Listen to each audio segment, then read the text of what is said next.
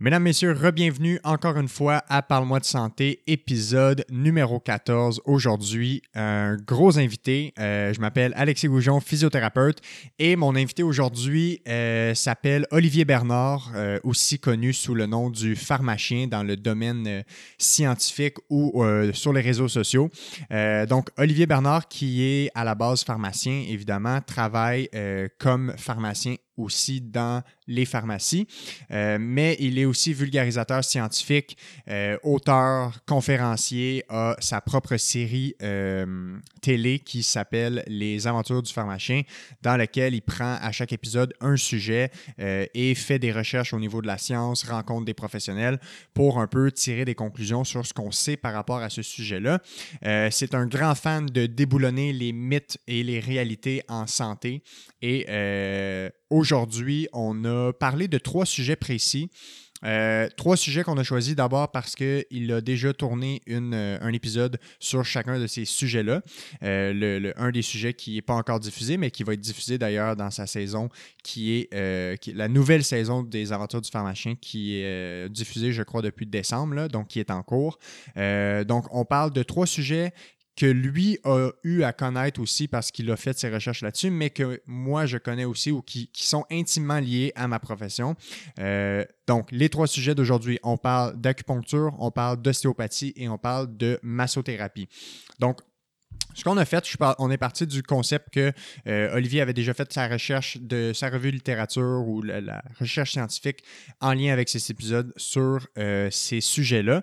Et donc, on a parlé un peu de qu'est-ce, qu'est-ce que la science dit sur ces trois sujets-là. Euh, et on est rentré aussi dans les, interventions liées aux professions parce qu'on n'est pas allé à. Dans le, c'est pas une question de, remettre en question la profession, c'est plus d'aller voir au niveau de la profession qu'est-ce, quelles sont les approches, quelles sont les types d'interventions qui sont aussi variés qu'on peut avoir, euh, et également de voir un peu quel, quel type d'affections qu'on voit qui sont traitées par euh, ces trois euh, professions-là, donc l'acupuncture, l'ostéopathie et la massothérapie. un épisode qui risque de, faire réagir ou qui risque de, de, provoquer des fortes réactions, peut-être chez les professionnels de la santé, peut-être chez des patients, chez des personnes. Olivier Bernard qui a l'habitude de controverses et de fortes réactions. Donc, on, est, va vouloir discuter de tout ça. Euh, à garder en tête pendant l'épisode, on aborde euh, les sujets sous l'angle des évidences scientifiques. Donc, le but est de voir qu'est-ce qu'on sait à ce jour sur les trois sujets.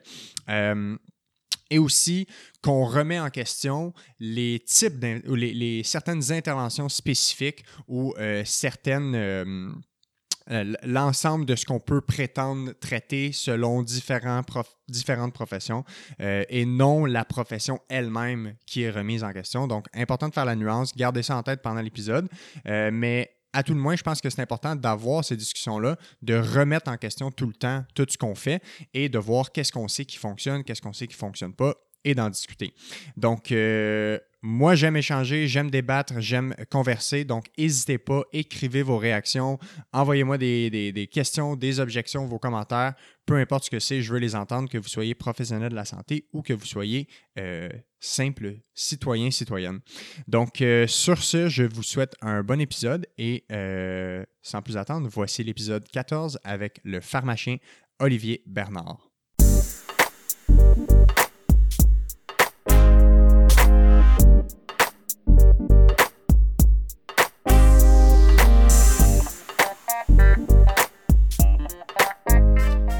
On est parti. Olivier Bernard, comment ça va? ça va bien, toi? Ça va super bien. Bienvenue à mon podcast. Merci d'avoir accepté l'invitation.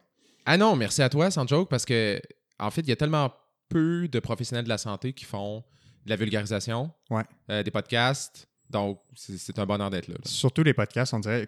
J'ai un peu fait la recherche du marché à la base. Puis, tu sais, il y en a quand même un peu en nutrition, un peu en fitness, beaucoup en fitness, on dirait. Ouais. Mais euh, des physiothérapeutes qui ont un podcast, en fait, je ne suis pas au courant au Québec. Fait que, euh, tu sais, D'où la pertinence d'avoir ce projet-là. Euh, depuis le début que j'ai commencé ça, je m'étais fait une liste d'invités potentiels. Tu étais clairement dans la liste. Fait que là, c'est juste une question de timing qui était parfait pour qu'on puisse te recevoir aujourd'hui. C'est de ma faute, là. C'est moi qui moi qui remettais ça à plus tard, mais euh, Ben non, je suis vraiment, vraiment content d'être là, sans. Bon, good. Ben, je suis très content de te recevoir. Euh, fait que pour ceux qui ne te connaissent pas sous le nom Olivier Bernard, probablement qu'ils vont te connaître sous le nom du pharmacien, euh, personnage ou, ou, image, euh, image de vulgarisation fi- scientifique que tu as créé maintenant il y a plusieurs années. Ça remonte à combien d'années, ça? 2012, dans le fond, c'est ça. Moi, j'ai tu sais, j'ai gradué comme pharmacien en 2004. Fait Ouais. que j'ai pratiqué pendant un bout de temps. Puis 2012, euh, je, je- je me suis, j'ai essayé de partir mon blog. Donc, au début, c'était juste un blog avec euh, des petites BD, des petites vidéos. euh, Ouais. Septembre 2012, ouais. Mais toujours dans l'optique de faire de la vulgarisation scientifique.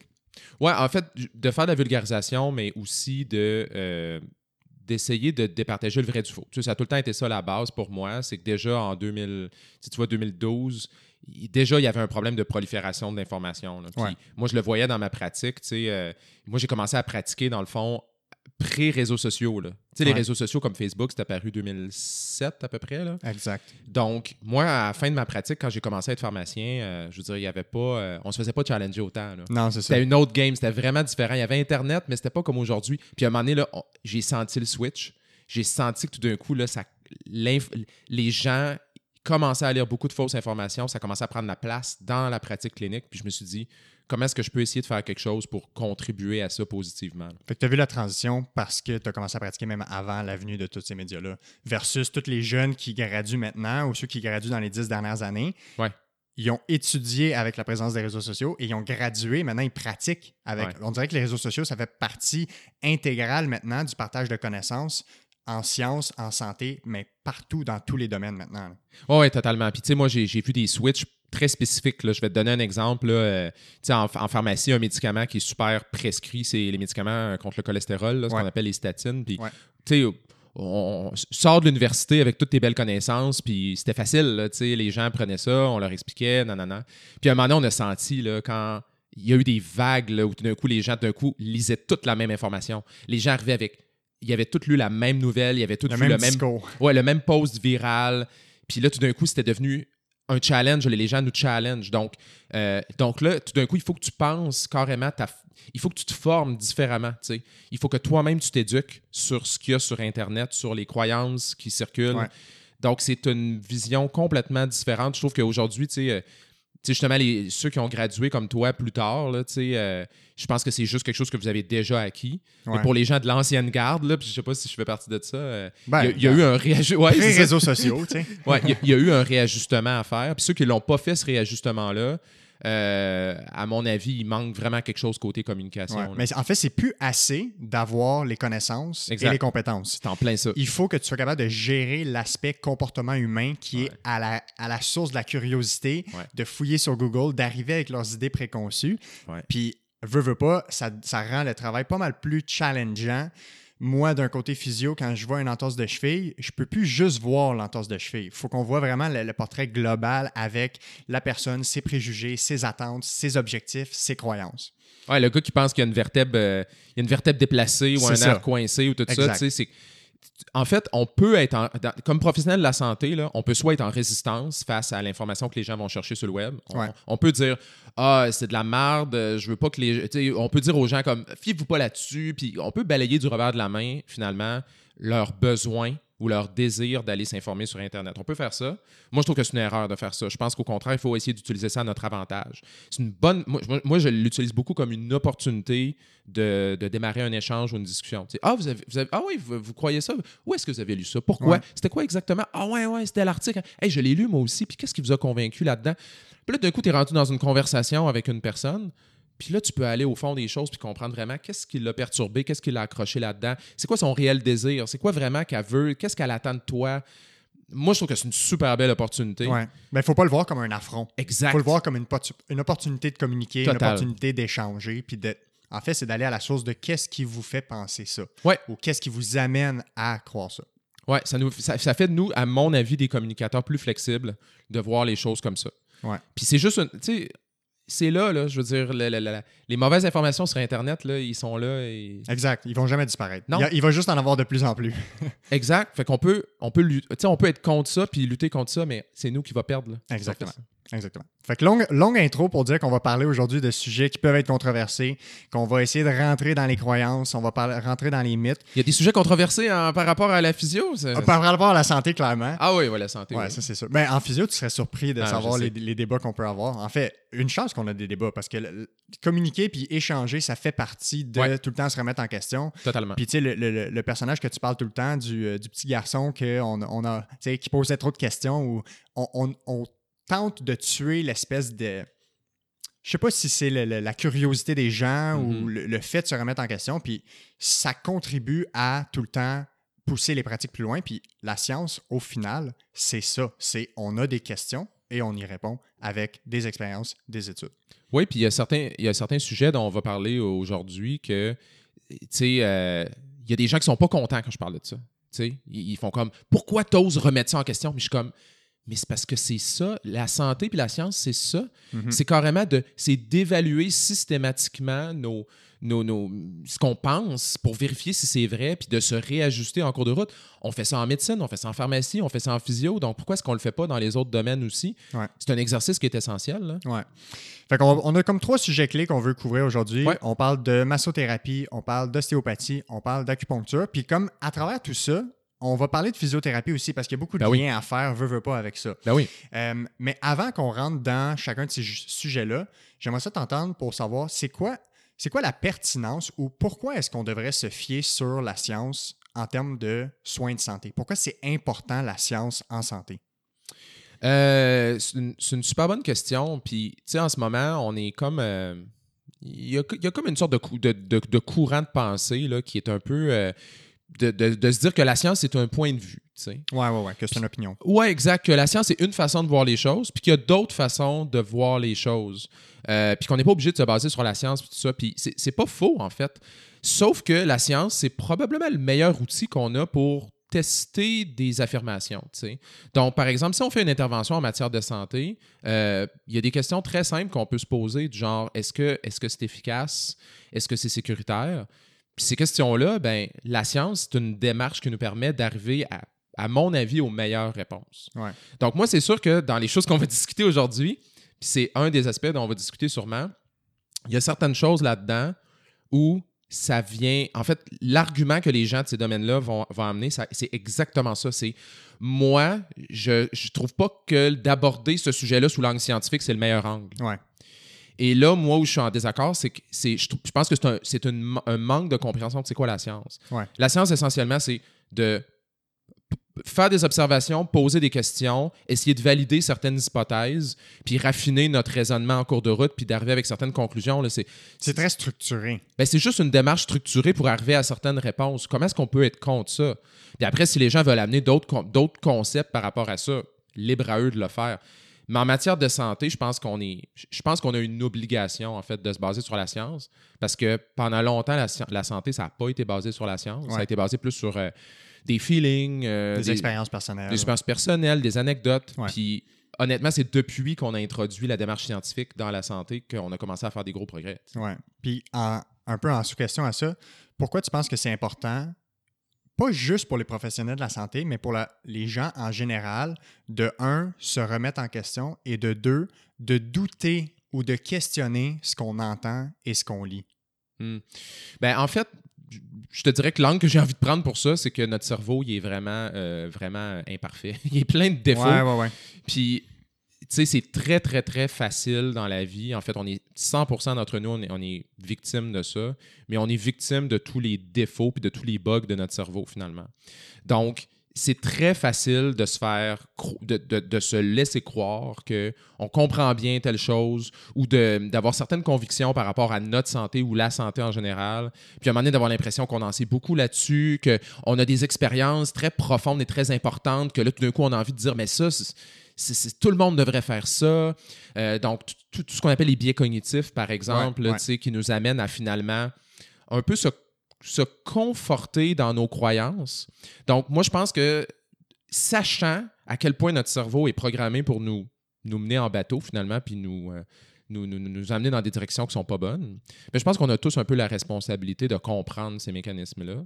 Puis finalement, de justement dire, ben, OK, mes convictions profondes, là, ben, il y a peut-être une façon de vérifier si elles sont vraies. Puis il y a peut-être des choses qu'il faut que je prenne connaissance pour ah, finalement les, les, nuancer un petit peu. exact. Puis, veux, veux pas, ça va tout nous affecter un jour ou l'autre parce que en termes de santé, tout le monde va être confronté à la maladie, la blessure, euh, peu importe les médicaments, juste en général. Fait que tant qu'à ça, ben, tu devrais être au moins te questionner sur ben, est-ce que ce que je pense qui est vrai est réellement vrai? Est-ce que des fois j'ai des croyances qui peuvent nuire même à ma santé personnelle à moi? Tu sais?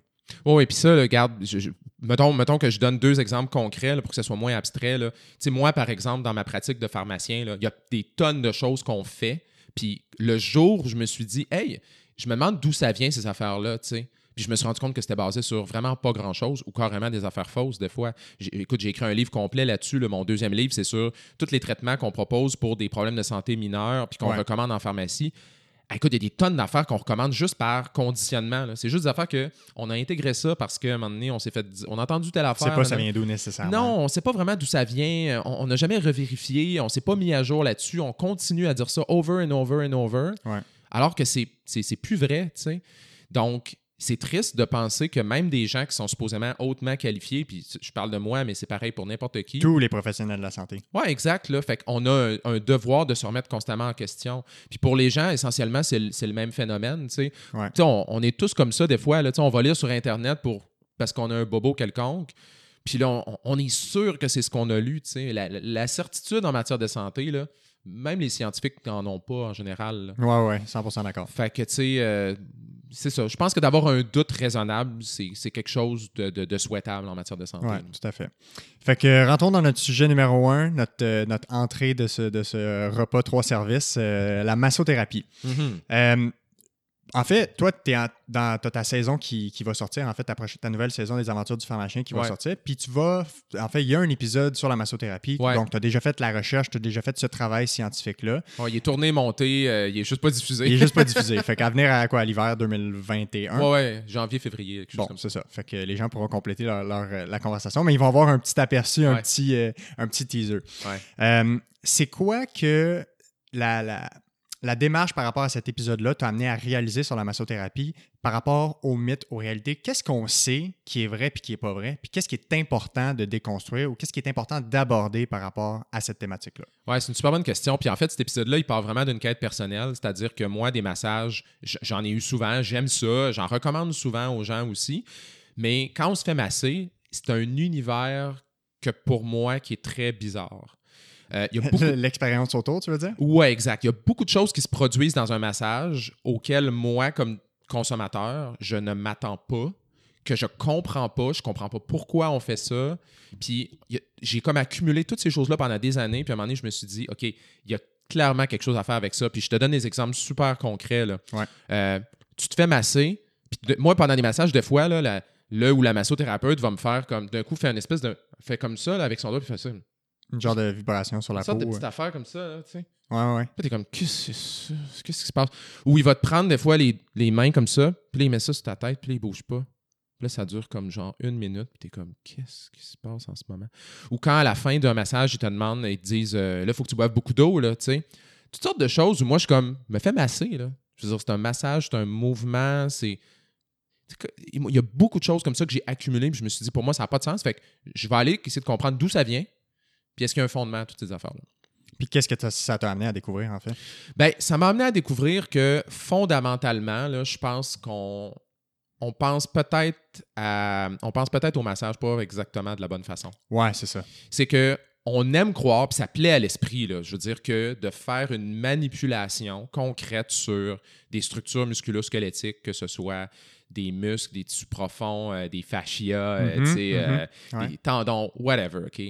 On aime croire qu'avec ces manipulations-là en superficie, on peut avoir des effets très importants, puis surtout des effets durables. Hein?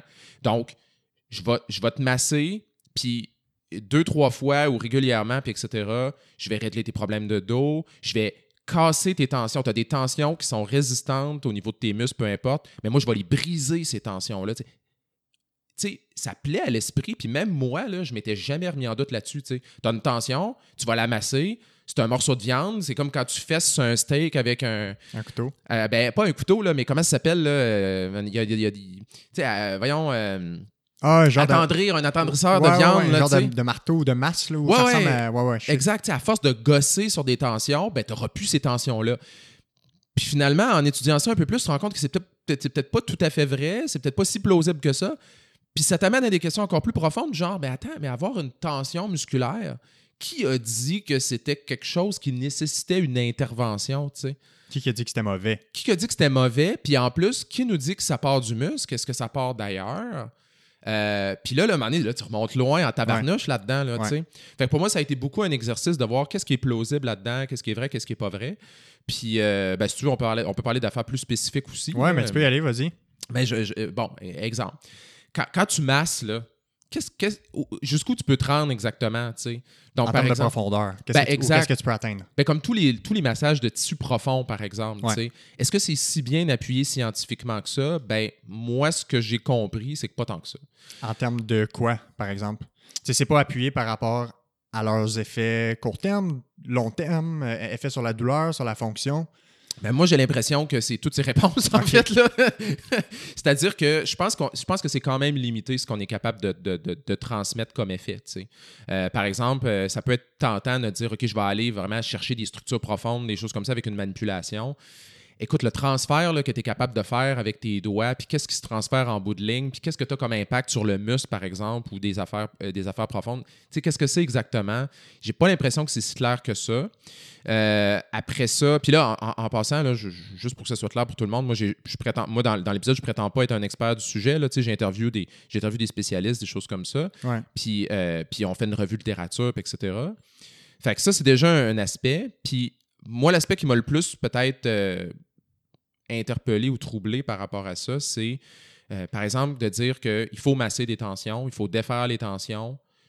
Puis finalement, ben. Finalement, ça repose pas sur grand-chose, selon, selon ce que j'ai compris. Ouais, cette ou, ou en fait de dire que c'est la cause du problème. Ouais, Parce que, exactement. tu sais, la massothérapie a clairement sa place dans, le réseau, dans, dans les soins de santé en général, dans le, le bien-être des gens. Hey, totalement d'accord. Tout à fait, dans la détente. C'est peut-être juste de faire attention à ce qu'on pourrait dire Mhm. que la massothérapie a comme effet ou, ou les affirmations qu'on fait par rapport à ça, comme même, je dirais, plusieurs interventions de physiothérapie aussi. Il faut faire attention à ce qu'on véhicule par rapport à ça. Puis c'est peut-être ça, des fois, la nuance, c'est que le message perçu est mauvais ou la- la- l'explication de l'intervention par celui qui la donne euh, peut être erronée à ce niveau-là. Ouais, ouais, exactement. Puis, tu sais, même la, la plupart des gens qui se font masser, c'est même pas pour des pathologies. Tu sais, vous autres, en physiothérapie, Ouais. c'est principalement une approche de pathologie. là. Les gens viennent voir quand ils sont maganés. Ouais. Fait que ça, déjà, c'est une chose. En massothérapie, la plupart des gens arrivent pas là maganés ou en tout cas, ils vont dire j'ai des tensions, j'ai des tensions dans le cou, j'ai des tensions dans le dos. faut que tu me défasses ces tensions-là. Puis, euh, on s'entend un massage, ça fait du bien. Tout à fait. Après un massage, on se sent mieux.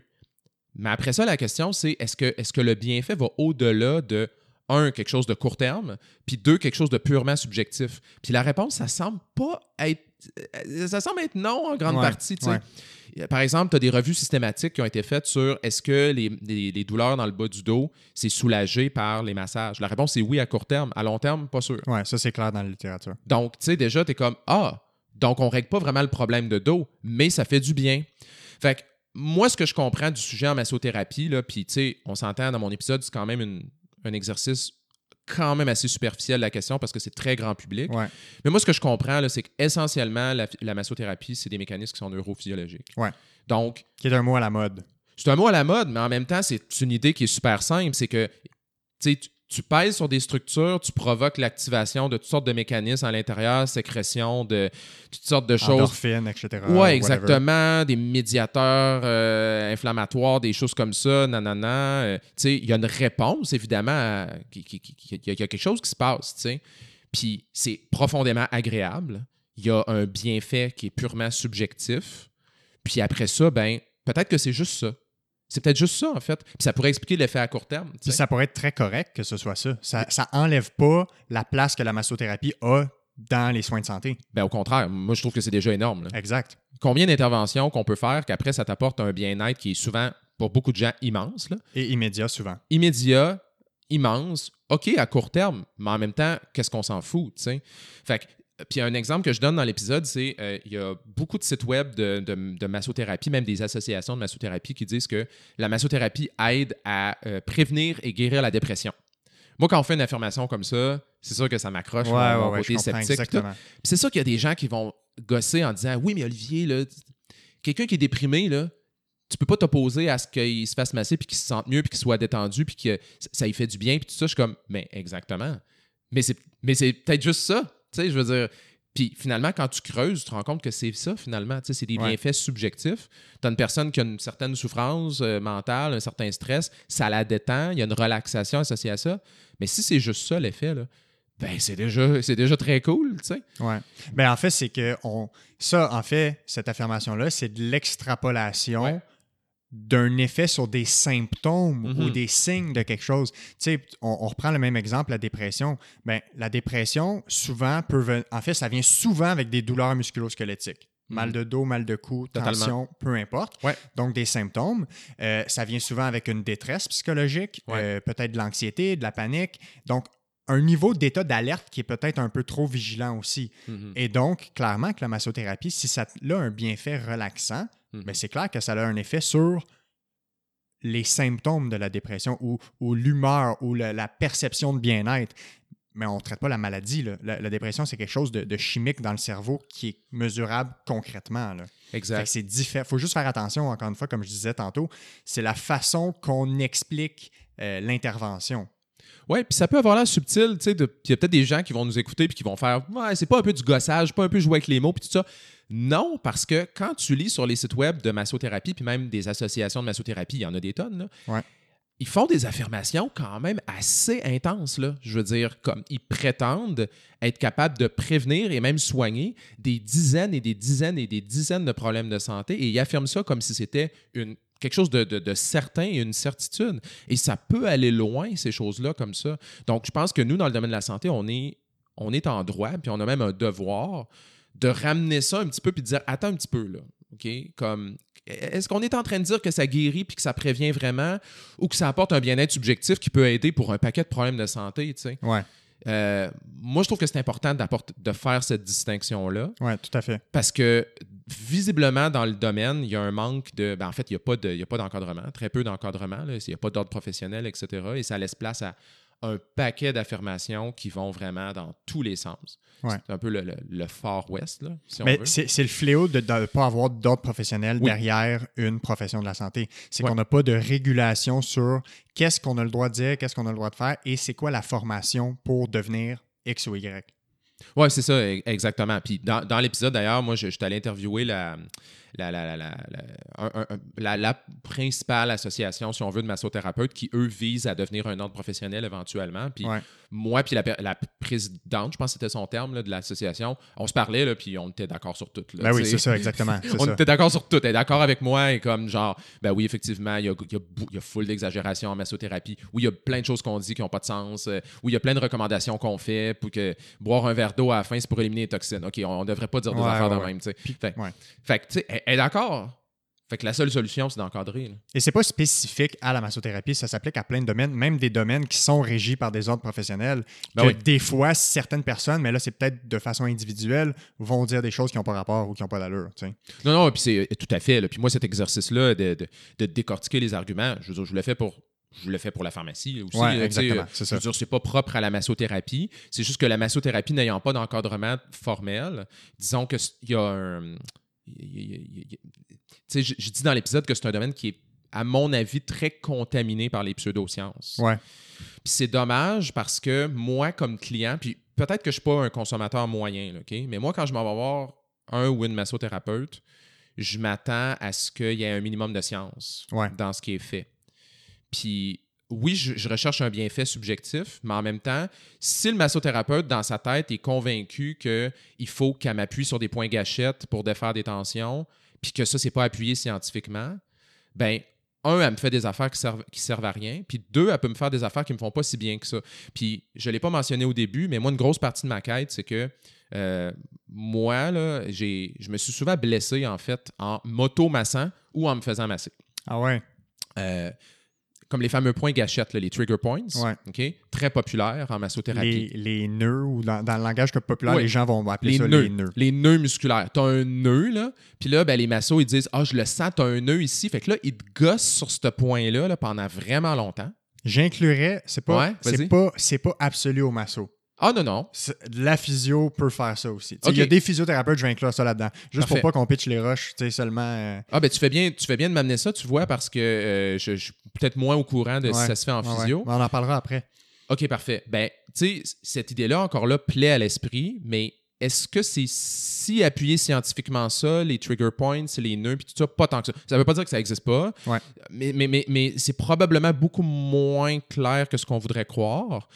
Euh, euh, euh, premièrement, des fibres musculaires, ça peut pas faire de nœuds. Ça va pas faire ça. Ça n'existe pas. Il n'y a, pas de nœud. Puis après ça, les trigger points, on le sait, les points gâchettes, c'est un point où tu as mal, que quand tu pèses dessus, ça fait vraiment du bien, sur le coup. Ouais, ben c'est comme un mal qui fait du bien, là, des fois que les gens un- vont dire. C'est un mal qui fait du bien.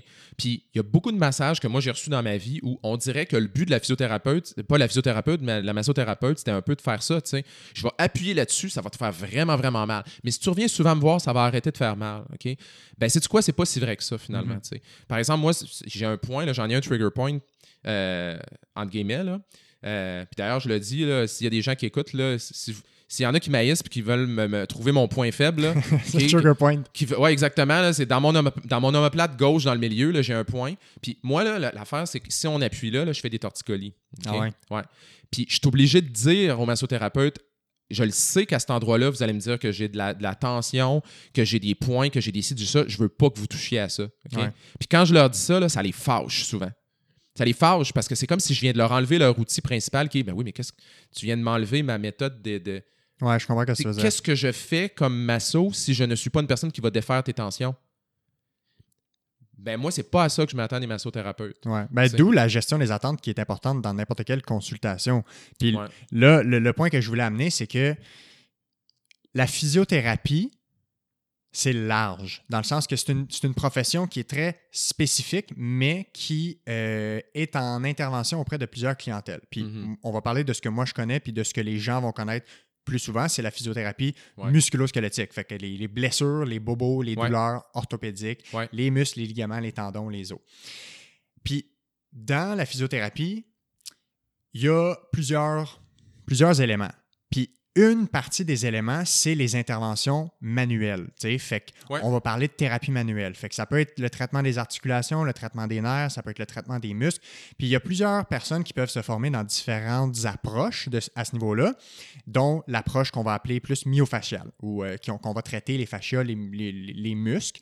Puis ça, ça va plus rentrer dans la catégorie de massage ou de massothérapie. Mhm. Les gens peuvent appeler ça thérapie musculaire ou thérapie faciale, Ouais. peu importe. Ouais. Mais ce qu'il faut comprendre, c'est que dans un monde idéal, rigoureux, scientifique, ce n'est qu'une petite proportion de l'intervention. Ouais. Tu comprends? Ouais. Fait que quand les gens viennent me voir et qu'ils me disent Ah, j'ai déjà fait de la physiothérapie, ça marche pas, ben qu'est-ce que tu as fait? Est-ce que tu es allé quelque part te faire plugger sur une machine électrique? Après ça, tu allais à un autre table, on te massait un peu, tu allais quelque part faire tes exercices tout seul pendant que personne te regarde puis tu t'en allais chez toi? Si oui, ben tu as fait de la physiothérapie poche. Tu comprends? Totalement d'accord. C'est pour ça que des fois, je parle que c'est pas important nécessairement tout le temps la profession, mais plus qu'est-ce qui se passe quand tu vois la personne. C'est quoi la prise en charge globale, tu sais? Puis pour une prise en charge d'une blessure, euh, c'est pas la thérapie manuelle seulement tout seul qui devrait être l'élément majeur. Ça devrait être la compréhension complète de cet être humain-là dans son bobo. Fait que euh, ses facteurs psychosociaux, euh, les conflits à la maison avec l'employeur qui joue sur la douleur. Après ça, la, la- la mécanique ou la biomécanique du mouvement, les exercices thérapeutiques. Regarde n'importe quelle blessure musculo-squelettique dans la littérature. Exercise therapy va être partout dans les recommandations. Parce qu'on sait qu'en général, le mouvement, c'est bon. Ouais. Après ça, ça peut être un autre débat sur c'est quoi les bons exercices Mhm. puis on peut avoir du fun dans ce débat-là. Mais ça revient au point que la majeure partie, c'est pas l'intervention manuelle. Non. Puis on ferait n'importe quelle étude, OK, où on prendrait quelqu'un, on comparerait avec juste une intervention manuelle. Fait que la personne, elle rentre les yeux fermés, elle n'entend rien, on y dit rien, on y gosse, peu importe ce qu'on fait. Les gens ils ne seraient pas mieux sur le long terme par rapport à une approche basée sur l'éducation, la compréhension du diagnostic, l'éducation sur quoi faire, pas faire, euh, rassurer par rapport aux croyances, rassurer par rapport à l'anxiété du diagnostic. Fait que dans la physiothérapie, il y en a beaucoup d'approches passives, puis elles ont leur place dans certains contextes à modération euh, selon le diagnostic, Hmm. mais euh, c'est pas spécifique à la massothérapie. Mais l'affaire avec la massothérapie, c'est que si ce n'est que ça l'intervention, Ouais. ben c'est un problème. Si on parle de guérir une condition musculo-squelettique, si on parle de soulagement, court terme, de bien-être, de détente, là, je suis 100% all-in avec ça. Mais Ah oui, cette c'est- nuance-là. C'est une question d'allégation. Moi, c'est toujours ça l'affaire. Comme... Puis je le sais que je vais avoir du backlash pour mon épisode de massothérapie. Je le sais que je vais me faire ramasser par plein de monde, incluant des massothérapeutes. Ouais. Mais c'est une question d'allégation. Moi, c'est tout le temps ça. Puis ça a été la même affaire pour l'épisode d'acupuncture. Ça a été la même affaire pour l'ostéopathie. C'est comme si on affirme telle chose, là, OK? Ben, on devrait avoir un certain niveau de prudence dans ce qu'on affirme en fonction de ce qui est disons, euh, raisonnable de dire scientifiquement. Moi, c'est juste ça. Si vous n'êtes pas sûr de votre allégation puis de votre affirmation, faites-la pas. Ouais, c'est ça. C'est juste ça l'affaire. Ouais. OK? Faut que tu sois capable de backer ce que tu dis. Ben, e- exactement. C'est pas de remettre en question tout ce qui se fait, puis etc. C'est juste ça. Puis je trouve ça tellement intéressant de t'entendre, c'est clair que tu es un bon physiothérapeute parce que c'est comme. c'est hot ce que tu dis parce que c'est ça l'affaire. C'est si on, si on pense qu'on va tout régler en faisant juste une, une- une intervention juste purement manuelle, ben, il est là le problème. En même temps, d'avoir une, une- une- une manipulation quelconque ou de la mobilisation, on n'est pas contre ça, personne. là, non, c'est ça. Ça a sa place dans, quand c'est bien approprié. là. Oui, puis moi, moi, de la physio, là, j'en ai fait toute ma vie. là. J'ai, des blessures sportives, là, j'en ai tout le temps, tout le temps, tout le temps. Puis Mhm. effectivement, euh, moi, si j'allais voir un physio puis qui me faisait juste une sorte de massage ou une sorte de mobilisation, puis qui me faisait juste des électros... euh, euh, Des électrothérapies. L'électrothérapie ou des Ouais. choses comme ça. euh, Ben, je te voyais sourire tantôt quand j'ai parlé de ça. Mais, tu sais, puis je suis tout le temps curieux de demander aux autres professionnels de la santé, pour vous, c'est quoi la physiothérapie? Tu sais? mais pour moi, c'est des exercices. Ouais. Puis, puis, écoute, regarde, moi, je, je me bats avec ça. Moi, comme pharmacien, je, je, je, je- je- j'envoie beaucoup des gens consultants en physiothérapie. Parce que les gens, les gens en pharmacie, là, c'est pas compliqué. Ils viennent, ils ont mal, ils veulent des anti-inflammatoires, ils ont des tendinites ou whatever. OK? Puis Ouais. ils disent, donne-moi des anti-inflammatoires. Puis ils disent, je suis allé chez mon chiro la semaine passée, je suis allé chez mon ostéopathe, euh, nanana, des choses comme ça. Puis là, moi, là, je suis comme, qu'est-ce que je fais? Puis moi, je recommande souvent, souvent, souvent en physiothérapie, mais d'emblée, là, je sens tout de suite, tu sais, les, les gens me disent, par exemple, ah, j'ai déjà fait ça, de la physio, puis tout ça, puis je suis comme, ouais, mais qu'est-ce qu'elle a fait exactement? Qu'est-ce qui s'est passé à l'intérieur? c'est ça, exactement, tu sais. Puis, puis, puis pour avoir fait beaucoup de physio, je le sais que moi, exemple, que je donne un exemple, j'ai une blessure au pied en ce moment depuis des mois, là. Ben, ma physiothérapie que je fais, là, moi, à mon avis, je vais la faire pendant des années. Peut-être même que je vais tout le temps la faire. Tes exercices, dans le fond? Mes exercices, à mon avis, là, je vais les faire pendant deux, trois ans, peut-être plus longtemps que ça. Je m'en fous, honnêtement, tu sais. Mais c'est pas tout, mais pas tout le monde qui, qui, veut, qui Non. a le goût, qui a la motivation, qui a le temps de faire ça, tu sais. Ouais, mais tu parlais d'anti-inflammatoire, ce qui est super pertinent. Je, euh, je, je sais pas si. En fait, ça, c'est quelque chose qui choque aussi. Parce que euh, dans l'épisode 1 de mon podcast, j'en ai parlé avec Blaise Dubois, qui est le, le créateur fondateur de la clinique du coureur. Je connais. Bon, puis tu connais donc le Peace and Love ou t'as-tu entendu parler du Peace and Love? Oui, c'est, le remplacement du, euh, du du Rise, Price Police. Bon, Ouais, ouais, ouais. on sait hors de tout doute que en termes de blessures aiguës, donc entorse, claquage, déchirure musculaire, les anti-inflammatoires font plus de tort que de bien Mhm. chez ces personnes-là. Mhm. Fait que donne des anti-inflammatoires à toutes ces personnes-là, c'est sûr qu'ils sont mieux court terme. On Ben le oui. sait, là. Ça Ben oui. aussi, c'est très clair. Ça diminue la douleur, ça améliore la fonction à court terme. Mais fais un contrôle à trois mois, six mois, un an. Les personnes qui ont pris des anti-inflammatoires sont, moins bien. Ils récupèrent moins bien et c'est à cause qu'on fragi- on fragilise les tissus. Puis ça, il l'a clairement expliqué dans cet article-là, avec l'article qu'ils ont publié du, du, du Peace and Love. Ça fragilise tous les types de tissus, les os, les ligaments, les tendons, les muscles.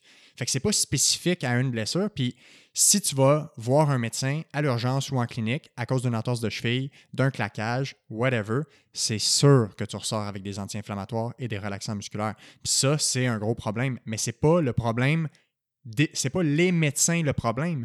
C'est que c'est quoi la- l'approche gratuite en première ligne qu'on a dans notre système de santé? C'est les médecins. Il n'y a pas de physio en première ligne. Là, il y a, des, il y a quelques euh, euh, essais cliniques qui sont faits avec des physiothérapeutes à l'urgence. Puis, je ne sais pas si tu as entendu parler de ça, mais les résultats sont incroyables là, avec les physiothérapeutes à l'urgence. Je comprends pas. Puis, c'est juste de mettre les bons professionnels au bon moment, au bon endroit. Puis, mais tu sais, les anti-inflammatoires, c'est, un gros fléau.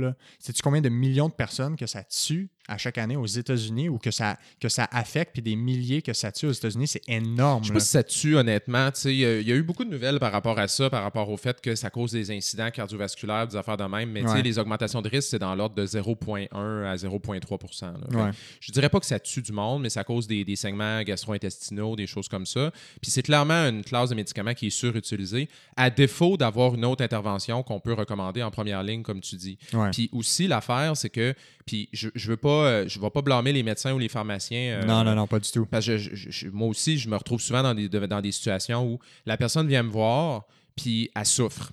Puis là, il faut Ouais. qu'elle travaille. Tu sais, moi, j'ai du monde qui vient me voir, là, genre un, un- un préposé aux bénéficiaires ou euh, quelqu'un qui travaille dans un McDo ou peu importe, là, puis ils ont une tendinite là, qu'ils sont plus capables de plier à la main, puis tout Ouais, ça. Là, ouais. Puis là, je suis comme... En même temps, là, cette personne-là, j'ai bien beau dire, va faire la physio, puis etc., mais elle a besoin d'un soulagement tout de suite. Puis faut qu'elle aille au travail demain Exact- pour gagner son exactement. salaire. Exactement, tu sais. Fait que, tu sais, il y a beaucoup de situations. Je, je trouve juste que c'est juste plate que ça soit juste ça.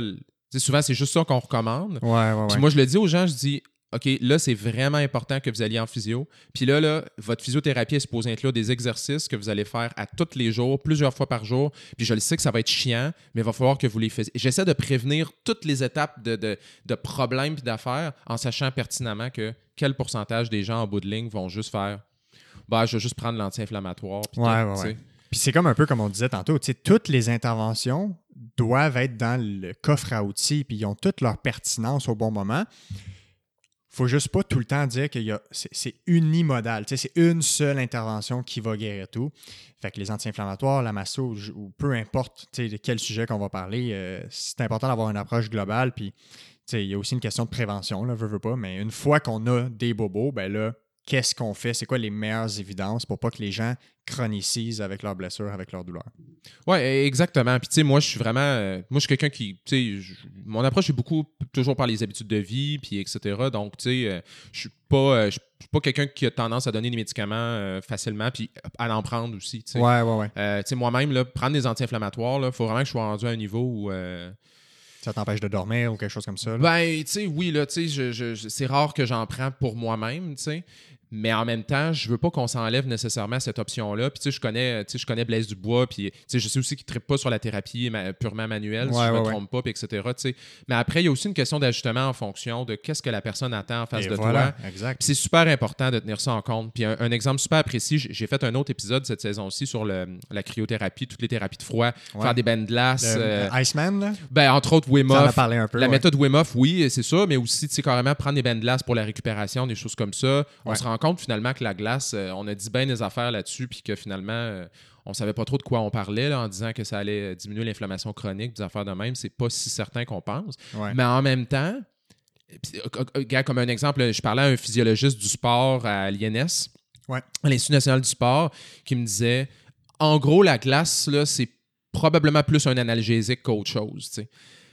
Mais crime, un analgésique, c'est le fun en tabarnouche pareil. Ouais, mais même, tu, en tout cas, dans le Peace and Love, il, il en parle des études par rapport à la glace, puis Ouais. c'est pas tout le temps si clair que la glace a un effet analgésique Non, non. vraiment puissant, mais encore une fois, c'est ça. Mais si ça l'est, mettons, là, tu sais, Ouais. comme, mettons, euh, puis encore là, regarde, mettons, moi, euh, on, parle souvent d'expérience personnelle, là, tu. Moi, il y a- ouais, ouais. y certaines blessures où je me suis traité avec de la glace, j'avais l'impression que ça faisait rien.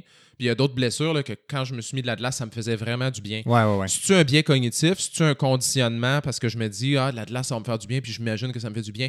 Je m'en, je m'en sac pas mal, tu ça me fait du bien. Fait que moi, quelqu'un qui vient me voir puis qui dit, ah, là, je me mets de la glace, puis tout, ou- ou- fine. tu sais. Ouais, ouais, ouais. Tu comprends? Ben, de toute façon, la, la science est très fragile en ce moment là-dessus. On ne peut pas dire hors de tout doute. Ce qui semble, c'est qu'il y a une légère tendance vers le ça semble plus nuire que f- avoir un bénéfice, mais là, je parle vraiment des blessures aiguës. Ouais, c'est ça. Euh, mais la science est fragile. Fait que ça semble pas être quelque chose qu'on doit dire ah danger danger tu sais mais dans les blessures aiguës les anti-inflammatoires sont plus démontrés comme ça en ce moment encore une fois il faut tout le temps départager l'aspect global de, de l'historique de la blessure et tout ça. Oui, c'est essentiellement là, ce qu'on. Le résumé de tout ce qu'on vient de jaser, c'est Ouais. le recours systématique à. Exact. On Ben- peut pas dire que c'est tout le temps ça. Ben, c'est correct si tu as des méchantes bonnes preuves. tu Ouais. sais.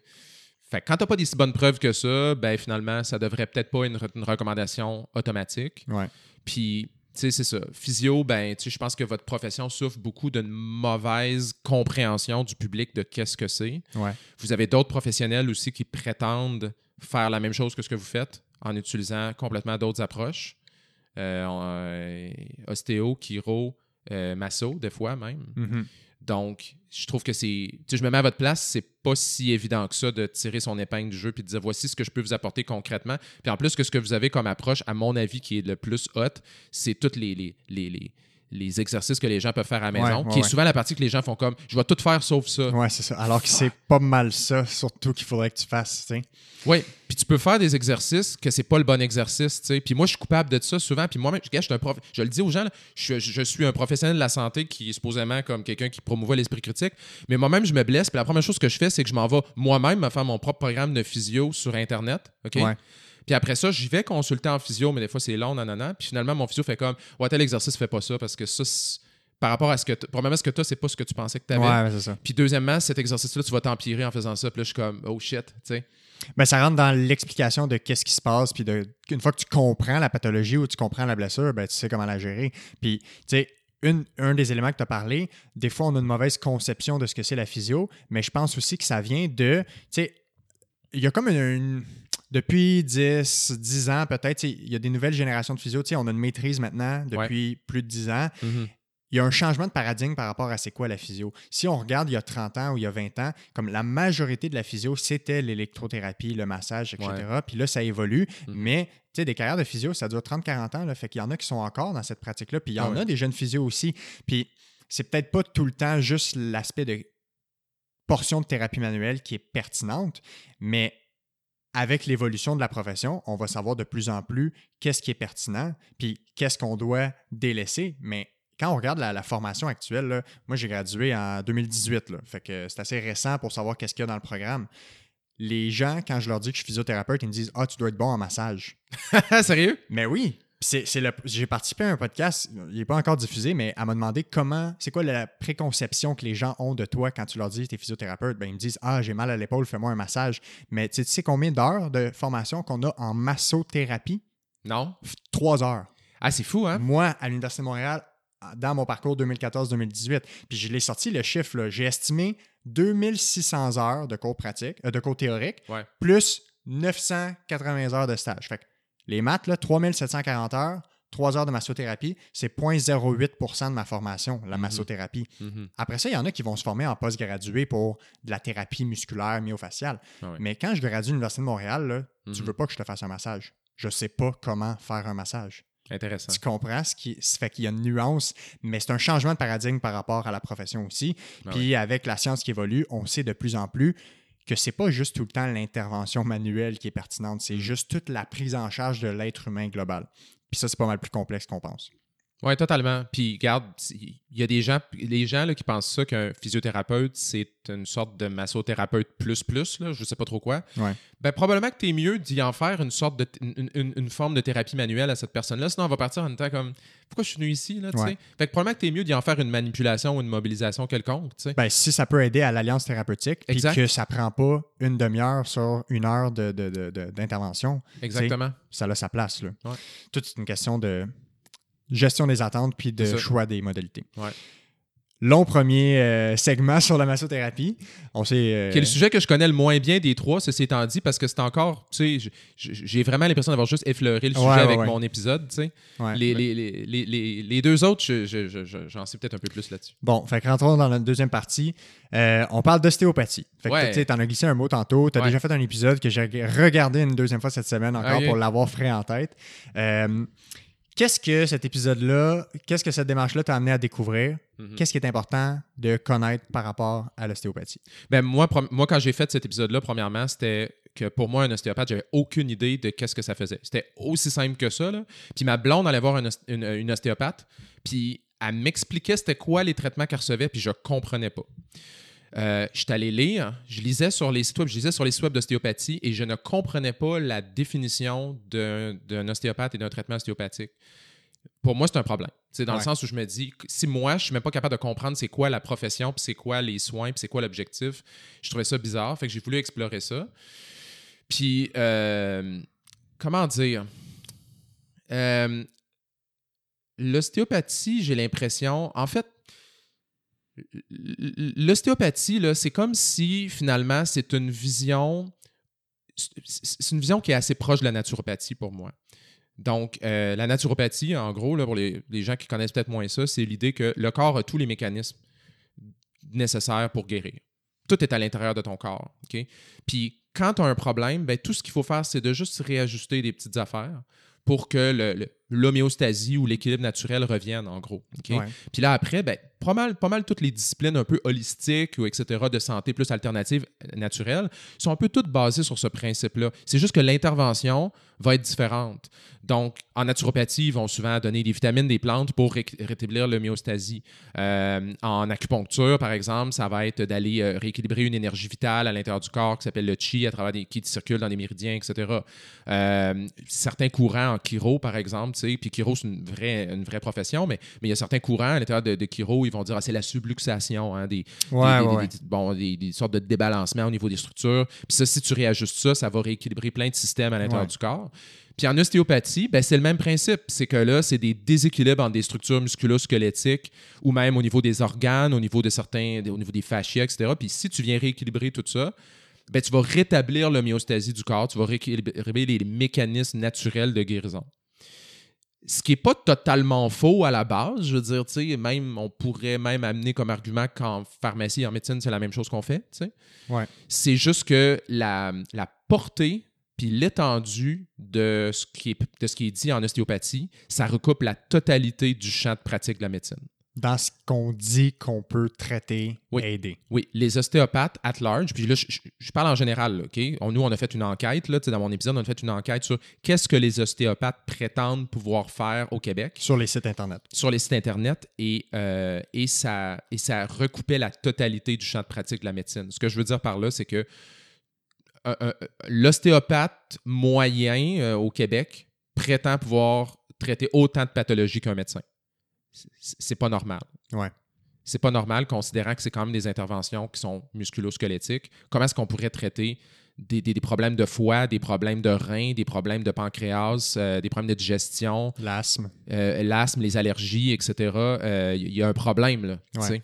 Fait que ça a été ça la prémisse. Et donc, est-ce qu'on ne revient pas encore au fait que c'est la façon qu'on communique ce qu'on est capable de faire, le problème? Hmm. Parce qu'après ça, puis il y, a une- il y a une sous-question à ça, parce qu'il y a, y une partie de l'ostéopathie qui semble être très euh, similaire à la branche de la pratique de la physio par Ben rapport oui. à l'aspect musculo-squelettique. Ben oui. Fait que, tu sais, de la thérapie manuelle, des exercices, une prise en charge.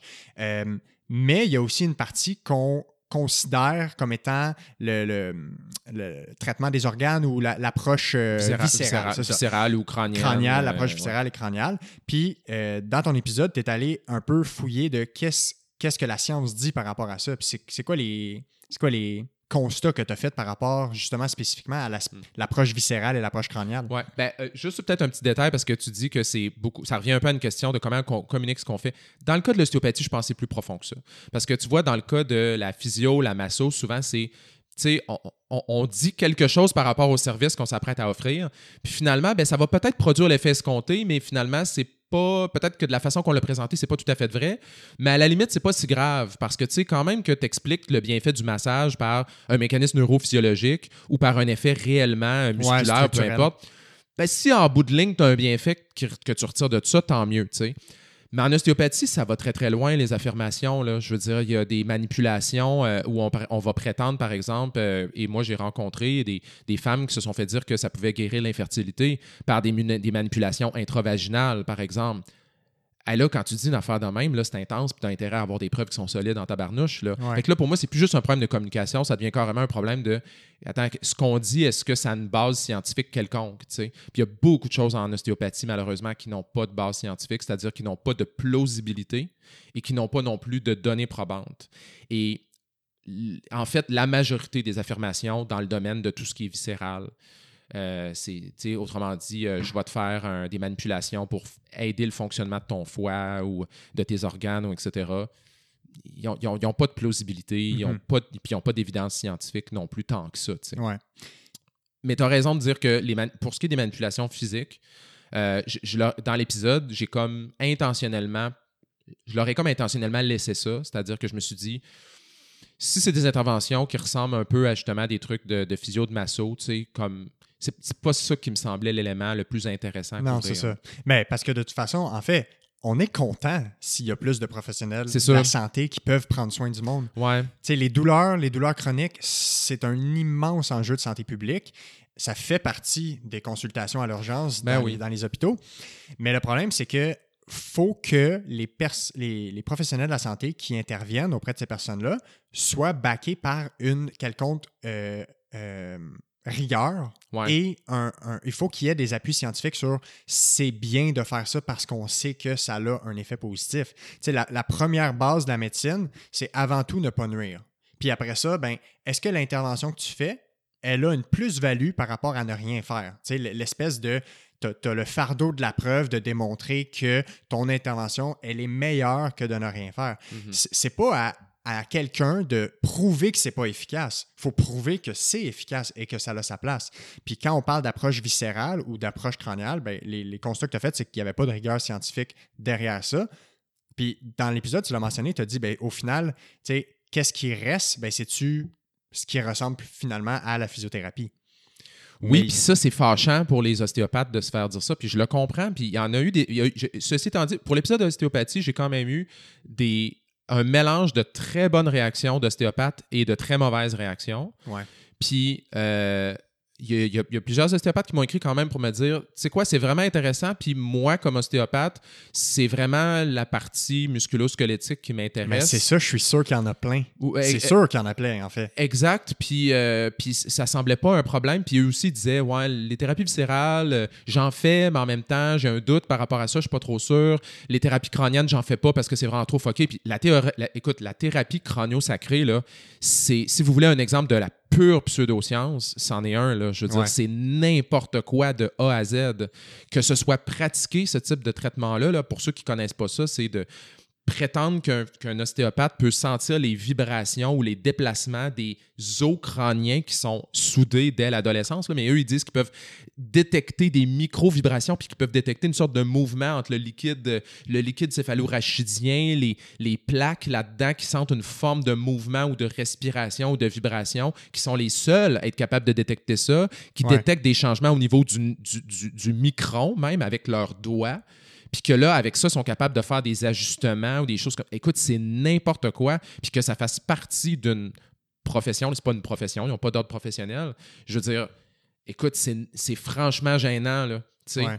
Mais tu sais, même au niveau vertébral, tu sais, les physiothérapeutes, quand ils, quand ils ont fait des études pour savoir à quel point on, on sait être précis au niveau de la colonne vertébrale, on Mhm. s'entend, la colonne vertébrale, les vertèbres, c'est proéminent. Là. Tu sais, tu touches ton dos, tu es sans les vertèbres. Mhm. Mais on est à plus ou moins un niveau de euh, fidélité entre les évaluateurs. Fait que, tu sais, quel- un physio qui dit qu'il est à L4, L5, mais si tu en prends 200, ben, il y en a qui pourraient être à L4, L5, T'es-tu d'autres à sérieux? L5, S1, puis d'autres à L3, L4. Ouais, pour c'est quelque chose d'aussi moins- précis que je suis en train de toucher à telle vertèbre. Ben, c'est ça. Et donc, c'est difficile d'imaginer qu'on est capable de rentrer très profondément dans les viscères ou quelque chose comme ça au niveau du crâne. Puis à tout le moins, si, si c'est réellement le cas, mais faisons juste le démontrer que ça a sa place et que c'est pertinent. Parce que, comme tu as dit, je suis convaincu qu'il y a plein d'ostéopathes qui pratiquent l'approche musculo-squelettique qui a des similarités avec l'approche de physiothérapie qu'on va faire. Puis tant mieux si on a plein d'ostéopathes qui peuvent aussi aider les gens qui ont des blessures puis des bobos. Mais autant que je dis, je lancerais les pierres à un physio qui dirait qu'il va replacer la colonne ou qu'il va gérer l'énergie du corps euh, avec, des, approches de massothérapie ou peu importe. Là, c'est pas tout le temps spécifique à une profession, mais si on a des associations d'une profession qui a des affirmations telles, ben faut être capable de démontrer qu'il y a quelque chose de pertinent à, à démontrer à ce niveau-là. Il faut être capable de, de démontrer que c'est réel et que c'est faisable. Oui, puis oui, puis, puis effectivement. Puis dans ce cas-ci, c'est même plus que ça parce que, puis là, juste pour être clair, là, que ce que je dis là présentement, c'est pas juste euh, moi, Olivier Bernard, qui pense ça. Là, je veux dire, il y a eu des accusations de pratique illégale de la médecine contre des ostéopathes là, Ouais. euh, parce que justement, ils faisaient des diagnostics à, à- à base de, de, de palpation ou peu importe. Là. Donc, ils allaient carrément faire Ah, ouais, là, j'ai, je vais j'ai identifié ton problème, tu as telle maladie, euh, donc euh, je te propose tel traitement, je vais te faire tel suivi, etc. Là, on était dans une pratique de la médecine parce que dans ce cas-ci, c'était des problèmes qui étaient non musculo-squelettiques. Donc, tu, peux te retrouver devant un, ou une ostéopathe qui va te dire justement comme Ah, t'as. je sais pas, tu as tel problème au niveau de, de- des reins, par exemple, ou de l'intestin, ou etc. Je vais toucher à ça. Ah ouais, finalement, je pense que ton problème, c'est telle chose. Euh, moi, je peux te faire telle manipulation, ça va t'aider. Puis nanana. T'as pas le droit de faire ça. là. Ouais. C'est carrément, c'est interdit de Ouais, faire ouais. ça. Ouais. C'est une, Donc, ben, c'est une pratique illégale, dans le fond. c'est de la pratique illégale de la médecine. Donc, c'est pour ça que c'est important de. euh, en fait, les ostéopathes, un des gros problèmes qu'ils ont en ce moment, c'est qu'ils aimeraient ça avoir un ordre professionnel et ça leur est systématiquement refusé. Pourquoi? Parce qu'ils ne veulent pas se départir de toute la partie viscérale, chronosacrée, etc. Eux, tu sais, quand je disais au début là, que eux, ils revendiquent un peu dans un sens la totalité du champ, du champ de- de- d'exercice de, la médecine.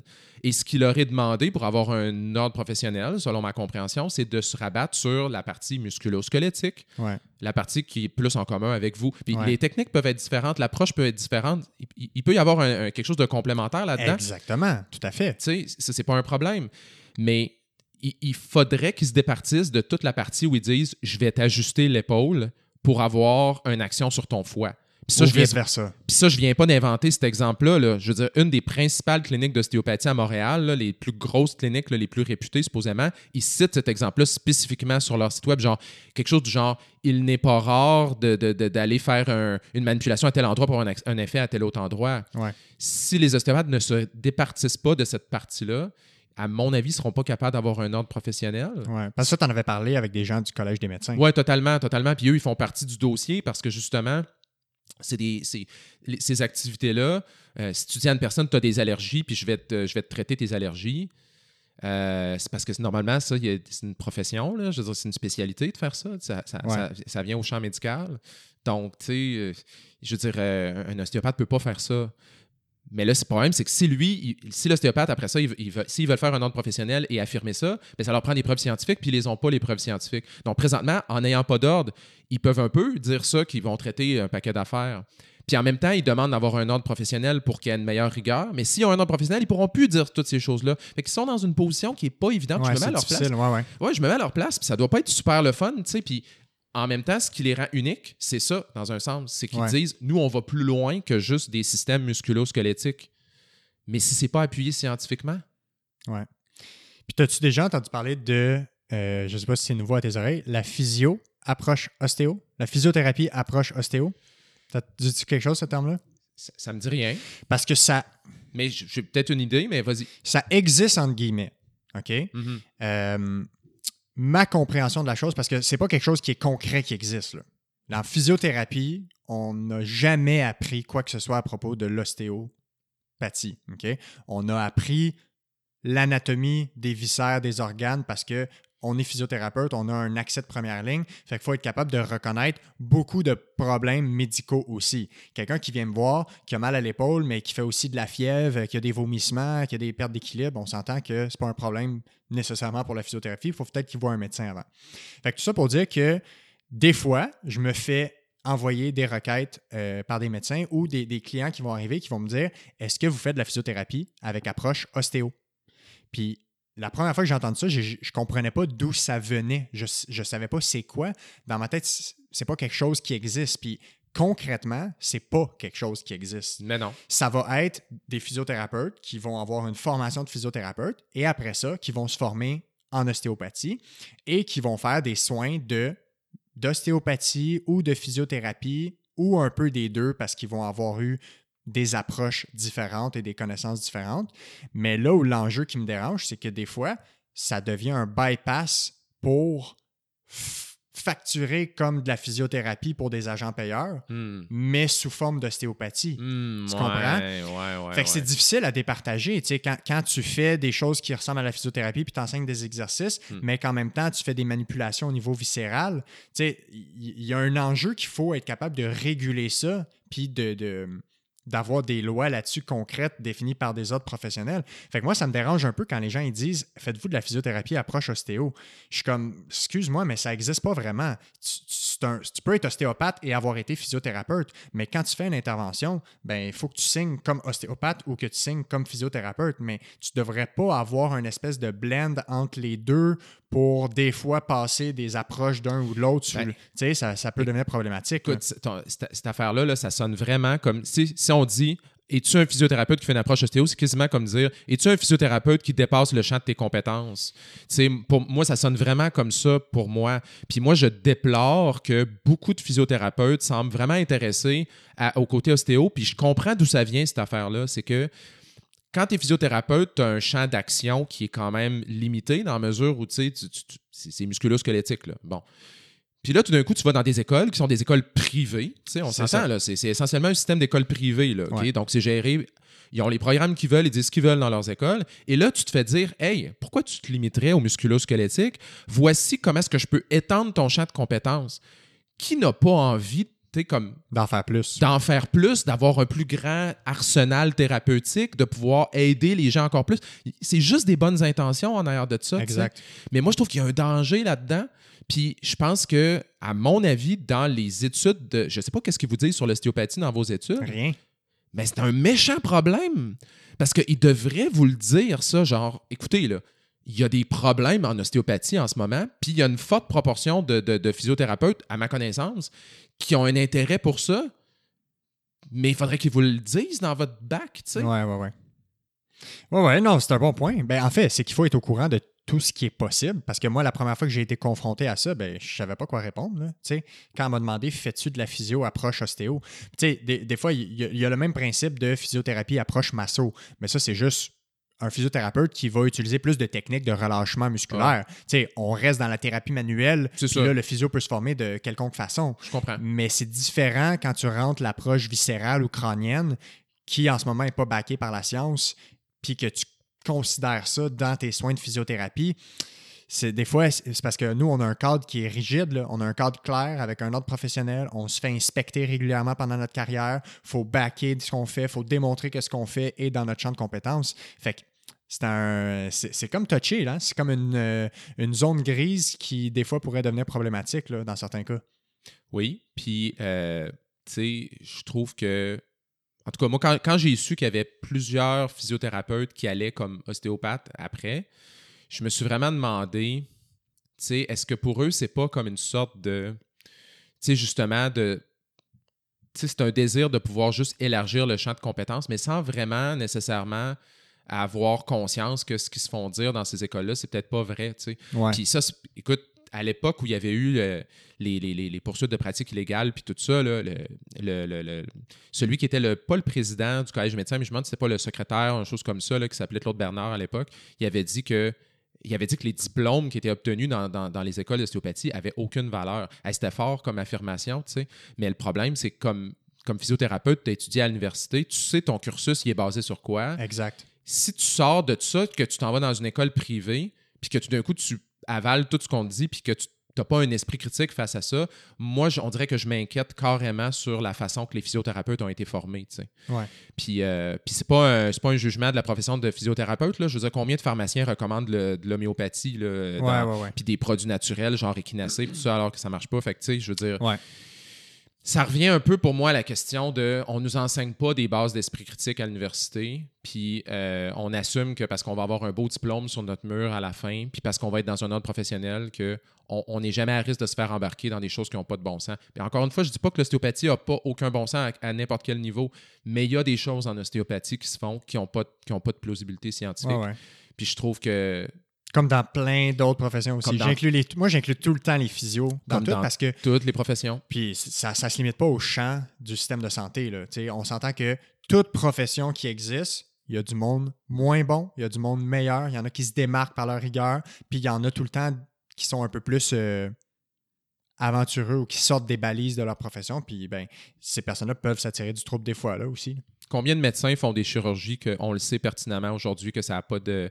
Tu sais, des chirurgies du genou, etc. oui. Que Oh le, taux, le taux de le taux d'amélioration des patients après est absolument abominable. C'est Ouais. atroce, mais ils continuent à en faire. Euh, je veux dire, euh, combien de médecins. Je fais un épisode de cette saison-ci aussi sur les injections de cellules souches pour Ouais, l'arthrose ouais, puis tout ça. tu sais. Je veux dire, il y a plein de médecins qui font des affaires qui n'ont pas de bon sens. Tu sais, c'est pas propre aux ostéopathes, c'est pas, prêt à c'est pas propre à n'importe qui. tu sais. Non, c'est ça. Mais dans le cas de l'ostéopathie, le problème principal, c'est qu'ils ont une résistance à se faire questionner et ils ont une résistance à peut-être délaisser certains éléments de leur profession pour avoir une- un, me- un encadrement qui serait Ouais. fait puis qui réglerait beaucoup de problèmes.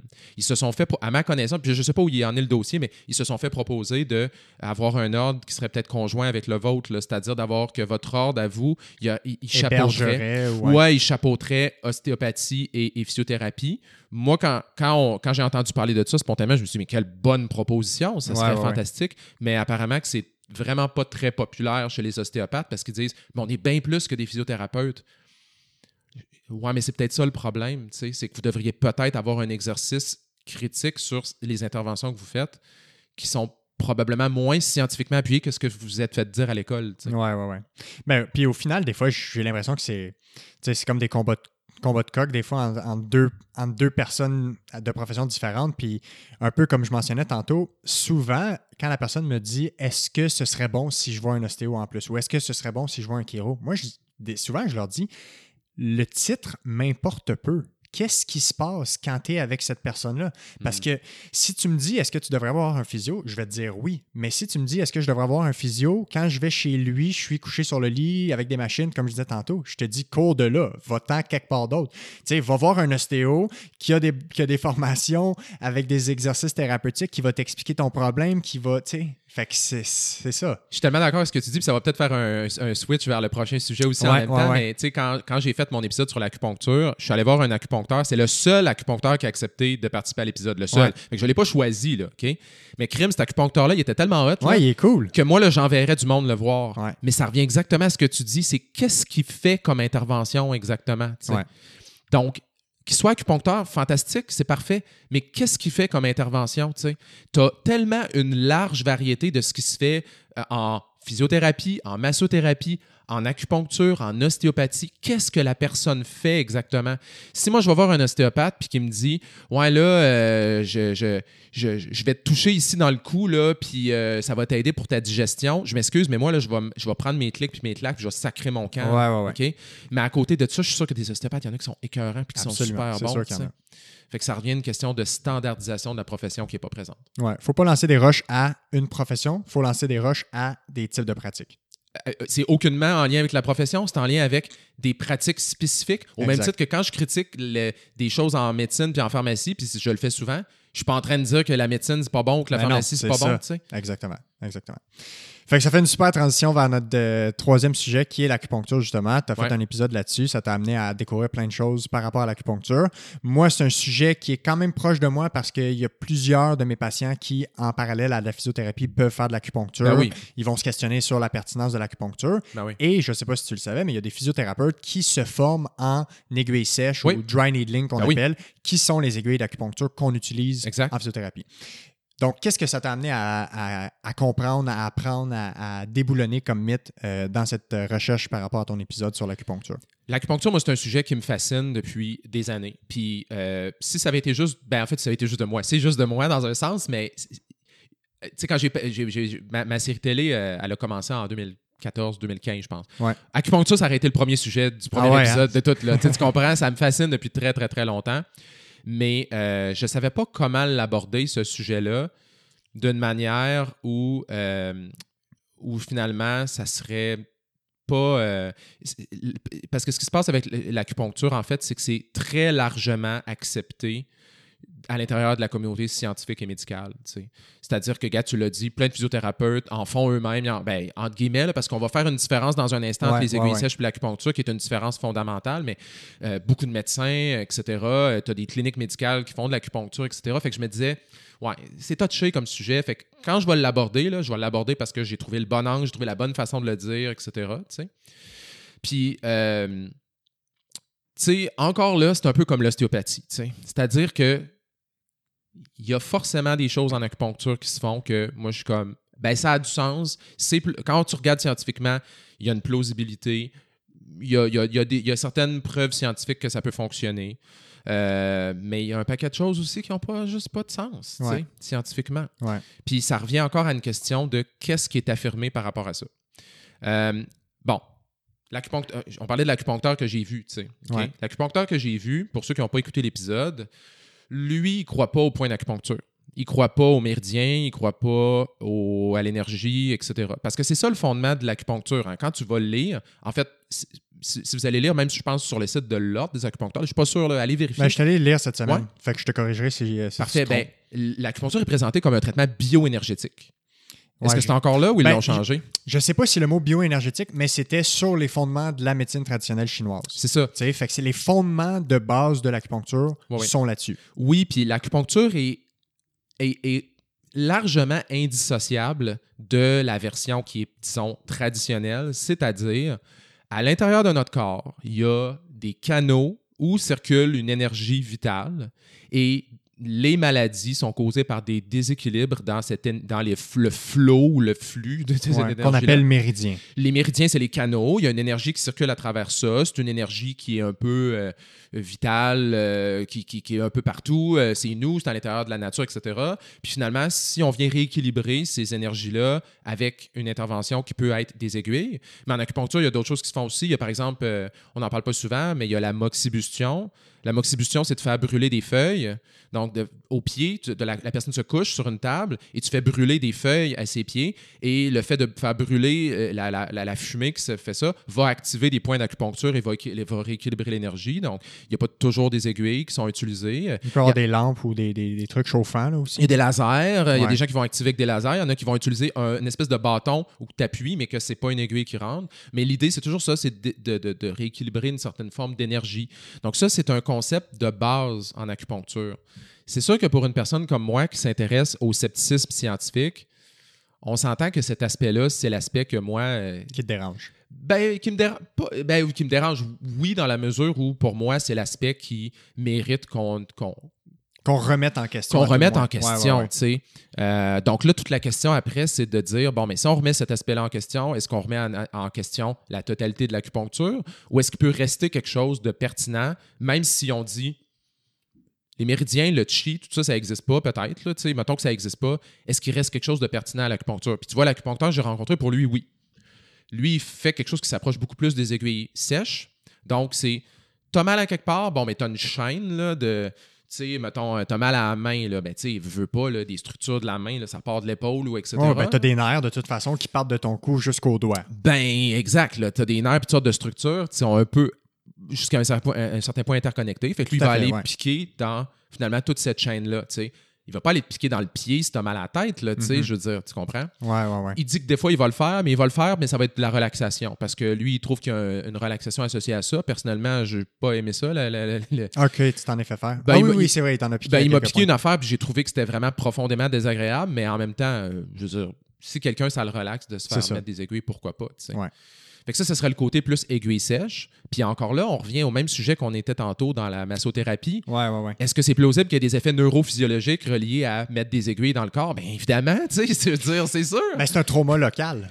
Bien évidemment. Tu- donc, c'est sûr que tu vas avoir un effet neurophysiologique. Tu vas avoir une cascade inflammatoire parce que tu Ben oui. as perforé la peau. Ouais. C'est le but de notre inflammation, c'est de guérir un trauma local. Ben oui, fait que c'est sûr qu'il se passe quelque chose, puis c'est sûr qu'il peut y avoir un effet qui peut être euh, bénéf- plus ou moins bénéfique ou pas, là, etc. Mais c'est sûr qu'il se passe quelque chose. Puis dans l'épisode, j'ai fait une entrevue avec un neurologue, puis lui-même, il dit, il dit, ben c'est sûr qu'il va se passer quelque chose. La question, c'est pas ça. La question, c'est ce que tu fais avec l'acupuncture, est-ce que c'est spécifique à l'acupuncture? Mais c'est ça, ouais. Ou est-ce que tu aurais pu produire le même effet par justement un massage ou en mettant, il disait en mettant juste de la chaleur, par exemple, tu sais, euh, ou des choses comme Ouais, ça. ouais. Est-ce que c'est spécifique à l'acupuncture, cet effet-là, ou est-ce que tu aurais pu la- le- l'obtenir par une autre méthode qui est moins invasive, on va dire, quoique l'acupuncture, c'est pas super invasif, mais quand même. C'est- Ouais. ça- C'est plus, plus invasif de mettre des aiguilles dans la peau que de juste euh, mettre un pad de chaleur, là, on s'entend? Ouais, tout à fait. Puis la réponse à ça, ben, c'est qu'on n'est pas sûr, justement. Y a pas, on n'est pas sûr que ça a un effet qui est plus grand nécessairement que ces autres interventions-là. Ouais, mais c'est parce qu'en en plus, ils sont capables de faire des études euh, avec un placebo d'acupuncture, Ouais. à double insu, avec des Ils patients et des thérapeutes aveugles, avec des, des cure-dents. Mais c'est difficile à faire, mais ça se fait aussi. Ça se fait. Dans les études, en ce moment, il n'y a pas de différence entre le fait que ce soit une réelle aiguille d'acupuncture ou un, si je pense c'est un cure-dent qu'ils utilisent pour Ouais. piquer. En, ouais, en fait, c'est des. euh, ben, Il y, a- il y a des études qui sont faites juste avec des cure-dents, donc des gens, par, ben, des cure-dents, en tout cas, une espèce de petit. euh, tu sais, la personne, elle voit pas, puis la personne, elle va juste faire ça comme ça, puis elle va appuyer à des endroits. Mais il y a aussi des aiguilles rétractables, donc c'est vraiment des, des espèces d'aiguilles qui ont été designées spécialement pour faire des études contrôlées vraiment à double aveugle, euh, placebo. Donc, Ouais. ils appellent ça des sham needles. C'est ça. Donc, c'est une sorte d'aiguille que tu mets sur la peau, puis là, tu sens la piqûre, mais l'aiguille, en réalité, il y a un ressort à l'intérieur qui va ressortir. Mais une fois qu'elle est là, tu ne sais pas si. Fait que tu euh, sais pas qu'est-ce que tu as poussé, si c'est une aiguille ou si c'est autre chose. elle, pas, elle a pas- exact, elle a pas perforé la peau, mais tu as senti quelque chose. Fait que tu, mais tu sais pas. Parce que se faire rentrer une aiguille d'acupuncture, tu sens pas que tu t'es fait piquer. Tu juste une espèce de. Tu sens qu'il y a quelque chose là, mais tu sais pas c'est quoi. Donc, cette aiguille-là, elle va être rétractable. Donc, vu que c'est dans une espèce de, tube, donc à ce moment-là, tu sais pas si. euh, tu sais pas si la- l'aiguille est rentrée ou pas rentrée. Donc, ça permet de faire des études où ni le patient ni le thérapeute savent. Puis après ça, ben, tu peux aussi faire des études où tu vas piquer à des endroits autres que les points d'acupuncture. Parce que les points d'acupuncture, il y a des maps, là, il y a des chartes qui viennent de Ouais, la, qui la mé- existent. la médecine traditionnelle euh, asiatique. Mais tu peux piquer à d'autres endroits puis voir si ça va produire les mêmes effets, puis etc. Puis quand on fait des études de ce type-là, des études où on va mettre tous ces contrôles-là, ben on les différences disparaissent largement. Ouais. Donc tout ce qu'on voyait dans les études plus traditionnelles sur l'acupuncture, ben, quand on les fait avec un double aveugle puis tout, ces effets-là, justement, en grande partie, ils disparaissent. Ouais. Donc, ça laisse croire que c'est un effet qui est non spécifique et qui. Sais, qu'il y, a- y beaucoup d'effets placebo là-dedans. là. Ouais, puis- en fait, j'ai regardé un peu cette semaine justement les études par rapport à l'acupuncture, puis euh, j'ai fait une formation aussi récemment où ils ont parlé de euh, patient expectation, fait que les attentes du patient, puis Ouais. est-ce- puis ils se questionnaient sur euh, l'acupuncture, est-ce que c'est une question d'attente ou de qu'est-ce que tu t'attends que l'intervention va t'amener. Puis je trouvais ça super intéressant. L'étude qu'ils avaient faite, c'est un- c'est une étude clinique randomisée. Quand même beaucoup de patients, je pense 300, 400. Puis ils ont fait trois groupes. Fait que tu avais placebo, tu avais donc euh, acupuncture placebo, comme tu as parlé tantôt, tu avais acupuncture réelle et tu avais rien.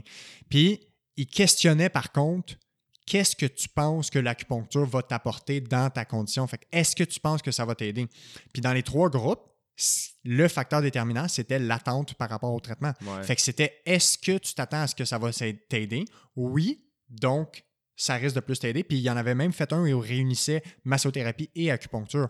Fait que quand on parlait tantôt de considérer les attentes du patient, ça a clairement sa place à ce niveau-là quand on considère les attentes du patient, mais moi, je pense pas qu'il faut avoir euh, cette technique-là en monothérapie, en intervention unique Mhm. Ouais. faut que ça reste complémentaire à ce qu'on fait, puis il faut pas que ce soit la seule chose qu'on pense qui va guérir parce que on parlait tantôt des effets, c'est pas des effets spécifiques à l'acupuncture nécessairement seulement. Ben, non, puis encore là, on revient tout le temps à la même affaire. Puis, tu sais, c'est pas pour rien que tu as choisi ces sujets-là. C'est que. Ouais.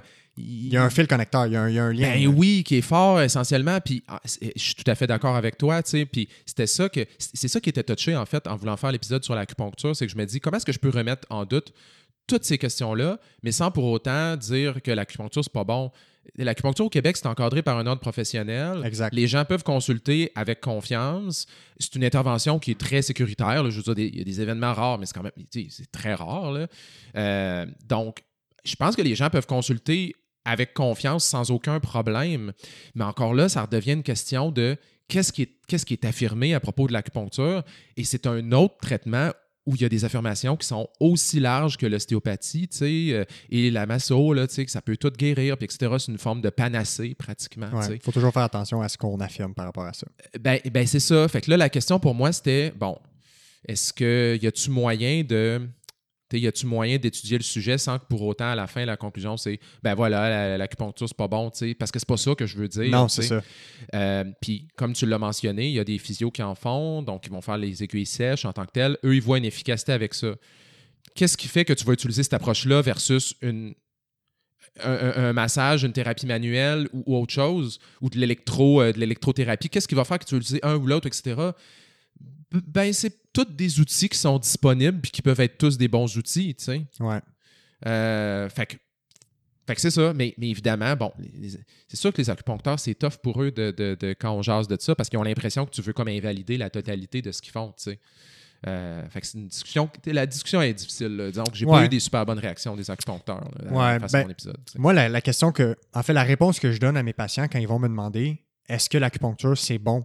Ben, c'est quoi ta réelle question? Ta question, c'est-tu l'acupuncture va guérir mon entorse de genou? Ouais, Si ta, ta question, c'est ça, mais la réponse, c'est non.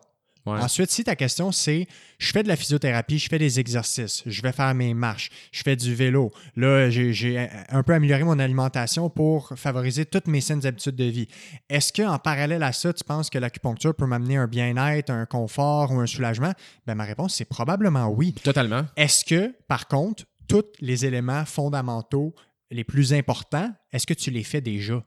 Tu sais, les- Mhm. l'espèce de pyramide de- d'intervention, ben, l'acupuncture ou la masso ou la thérapie manuelle, c'est pas ton bloc fondateur en bas. Ouais. Tu sais, C'est ta compréhension de ta pathologie, la gestion de ton stress mécanique sur ta blessure. Tu sais, si tu as une entorse de cheville, là, fais autant d'acupuncture que tu veux. Si tu cours sur ton entorse de cheville, elle va pas guérir. Ben, ça. Fais tous les massages que tu veux. Si tu cours dessus, elle va pas guérir. Mhm. Mais si tu gères tout le reste bien, ben, si ça te tente de faire d'autres interventions en parallèle à ça, moi, je leur dis, ça va pas vraiment te nuire. faut juste que tu. faut changer. C'est juste le mindset par rapport à ton approche ou par Mhm. rapport à ce que tu vas recevoir comme intervention.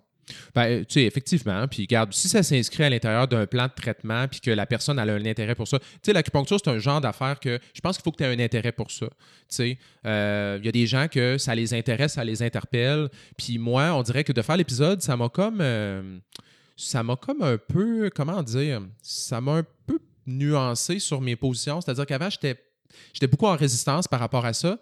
Puis tout d'un coup, après avoir fait l'épisode, je me suis dit, ben garde, dans le fond, si les gens veulent aller consulter en acupuncture, c'est encadré par un ordre professionnel. euh, tu sais, si c'est pour des raisons, disons, pour moi, là, qui sont vraiment de l'ordre musculo-squelettique, encore une fois, Ouais, parce que c'est les bobos. quelque chose qui a du sens, euh, etc., qui a une plausibilité, etc., je me dis, ben pourquoi pas, tu sais. Si ça fait partie d'un plan de prise en charge qui n'est pas juste basé là-dessus, je me dis Ouais. pourquoi pas, tu sais. Par contre, encore là, euh, moi, j'ai fait des traitements de fertilité avec ma blonde pendant un bout de temps. Euh, la clinique de fertilité où on allait, il y avait, euh, il y avait des acupuncteurs sur place qui, qui- qui faisaient des traitements en disant que ça peut guérir l'infertilité. Puis que quand tu, vas quand tu vas sur leur site web, ils citent des études comme quoi que ça aide pour l'infertilité. Tu sais, des études très, très peu fiables d'ailleurs. là. Ouais, ouais, ouais. Donc, là, là, là, on est dans un autre domaine, tu comprends? là? C'est que là, à un moment donné, euh, moi, moi, là, là, moi j'ai un malaise. Ouais. Parce que là, c'est, ça fait partie d'un plan de traitement. Ouais, mais là, tu es quand même en train de dire que ça va guérir quelque chose. Ou, tu sais, là, t'es-tu en- tu sais, la limite entre, je suis en train de donner un faux espoir à quelqu'un versus, tu sais, juste aller dans le sens de ce qui fait son. en- Tu sais, Ouais. juste lui faire plaisir, là, pour moi, là, la limite commence à être un petit peu plus euh, floue, là. Ouais, puis un des éléments importants, puis on dirait qui, qui est aussi un fil conducteur de l'épisode, c'est que pour moi, c'est pas tant important euh, d'avoir des conclusions franches, solides, avec des opinions très arrêtées euh, sur ces sujets-là, mais c'est plutôt de discuter et de comprendre et d'être ouvert au débat, puis de comprendre les nuances. Parce que c'est ça la verbalisation scientifique, c'est d'ouvrir la discussion puis d'arrêter de penser que c'est tout le temps X ou Y puis que c'est ça puis que ça va jamais changer. tu sais. Ben, écoute, je suis tellement content que tu dises ça parce que moi, là, ça m'épate toujours. Puis en même sais, ça m'épate. Dans, dans- dans un sens, je comprends, mais tu sais, c'est moi, là, là, avec le pharmacien, ce qui m'intéresse, c'est des sujets qui sont, qui sont perçus comme controversés. Souvent, ils ne sont Ouais. pas controversés. La Ça vérité, fait jaser. mais ça, ça, ça génère des discussions sur des sujets qui peuvent être sensibles, des choses comme ça. Moi, c'est ce qui m'intéresse. Puis on dirait que j'ai tout le temps un peu. J'ai comme une naïveté dans un sens. Je suis un peu niaiseux dans un sens. là. C'est que des fois, je me dis, mettons, je vais faire un épisode sur l'ostéopathie ou l'acupuncture. Je vais poser des questions qui sont tout à fait raisonnables. Et, et, et je, je me dis, ben, ces gens-là, là, c'est à leur avantage qu'on puisse en discuter de tout ça puis qu'on puisse remettre en doute des choses. Je le fais avec ma pratique. Toi, tu le fais dans ta pratique de physiothérapeute. On, on- on- on se questionne sur des choses qu'on fait, on se rend compte que ça n'a pas d'allure, on abandonne ces choses-là. Mais ce que tu te rends compte, c'est que ces gens-là, souvent, réagissent extrêmement mal Ouais. à la. Même pas à la critique, là, mais juste à, à- à de, de- de dire je vais. Je vais évaluer euh, de manière scientifique ou critique ce que vous faites. Ils aiment vraiment pas ça. Puis ça, pour moi, c'est un red flag. Ouais. C'est un red flag parce que n'importe qui qui connaît un peu la communauté scientifique sait que des scientifiques, ça se chicane. Ouais. Puis c'est correct. Mais c'est essentiel. Ben oui, c'est la base. C'est essentiel. Tu sais, je veux dire, dans le domaine scientifique, là, on, on a des débats, des débats qui sont parfois comme extrêmement euh, intenses, là, tu sais. Ouais, ouais, ouais. Puis on se questionne, puis etc. Puis quand quelqu'un arrive avec une recherche puis dit euh, Hey, l'affaire qu'on fait là, depuis des années, finalement, c'était pas si efficace qu'on pense, là, ben il y a du monde qui sont fâchés en maudit. Il y a du monde qui, qui se qui se disent des affaires vraiment pas fines, puis etc. C'est un exercice qui est essentiel. Ouais. Fait que moi, quand j'arrive dans des domaines comme ça, puis là, tout d'un coup, c'est comme tu ne peux pas questionner ce qu'on fait. Tu peux pas faire cet exercice-là. Euh, c'est comme si je je comprends pas. Ouais, ouais, ouais. Euh, exemple, quand j'ai voulu faire l'épisode sur l'acupuncture, j'ai parlé à l'ordre des acupuncteurs, puis on avait une super bonne discussion, c'était super cool, puis je voulais jaser avec eux, puis tout ça. Mais eux, ils m'ont dit, ben écoute, Olivier, on pourra pas participer parce que on ne- on n'est pas d'accord avec toi que, tu sais, toi, tu vas juste aborder la question de l'acupuncture du point de vue scientifique. Mais nous, on n'est pas d'accord avec ça. Genre, on n'est pas d'accord que tu fasses juste un, examen, une analyse scientifique. Tu peux pas juste regarder l'acupuncture sur l'angle scientifique. Il y a, d'autres domaines où il y a d'autres niveaux où il faut que tu fasses ça. Puis si tu fais pas ça, si tu fais juste avec ton approche pragmatique scientifique, ben nous, on- n'est pas capable de voir. Nous, on voit pas l'acupuncture comme ça, tu sais. Ouais. Puis là, je me dis, ben, on va avoir un méchant problème à ce moment-là. tu sais. Je veux dire, comment est-ce qu'on peut jaser? Ouais. Tu sais? Je veux dire, euh, on va-tu parler de choses, tu sais? Parce que là, automatiquement, si on, si on, si on dit qu'on ne peut pas juste en jaser scientifiquement, bon, on va en jaser à quel niveau, tu sais? On va-tu en jaser à des niveaux euh, métaphysiques ou... euh, Ou d'expérience ben, c'est personnelle. ben, c'est que là, on va rentrer dans des niveaux qui vont être ce qu'on appelle des affirmations non falsifiables. là. Justement, si- par exemple, si on s'entête à dire qu'il y a une composante bioénergétique à l'acupuncture, ce que je trouve qui est tout à fait légitime de remettre ça en doute, puis je trouve même pas, je comprends même pas pourquoi c'est controversé. Je comprends même pas pourquoi c'est controversé pour les acupuncteurs de se faire dire ça. Hey, tu sais, la composante bioénergétique d'énergie, puis tout. Honnêtement, vous n'avez pas vraiment besoin de ça, tu sais. Euh, mais, mais moi, je comprends pas pourquoi c'est controversé. Ils devraient faire, hey, c'est quoi, peut-être que. Peut-être qu'on devrait mettre ça de côté. Ouais. Mais, mais fondamentalement, c'est. Fondamentalement, pour eux, ça fonctionne pas. Parce que justement, à partir du moment où tu enlèves cette composante-là à l'acupuncture, c'est plus de l'acupuncture dans un sens. C'est du dry needling, là, de la- des aiguilles sèches. Là. Ouais. La, la plupart des acupuncteurs, à ma connaissance, vont dire que c'est pas de l'acupuncture.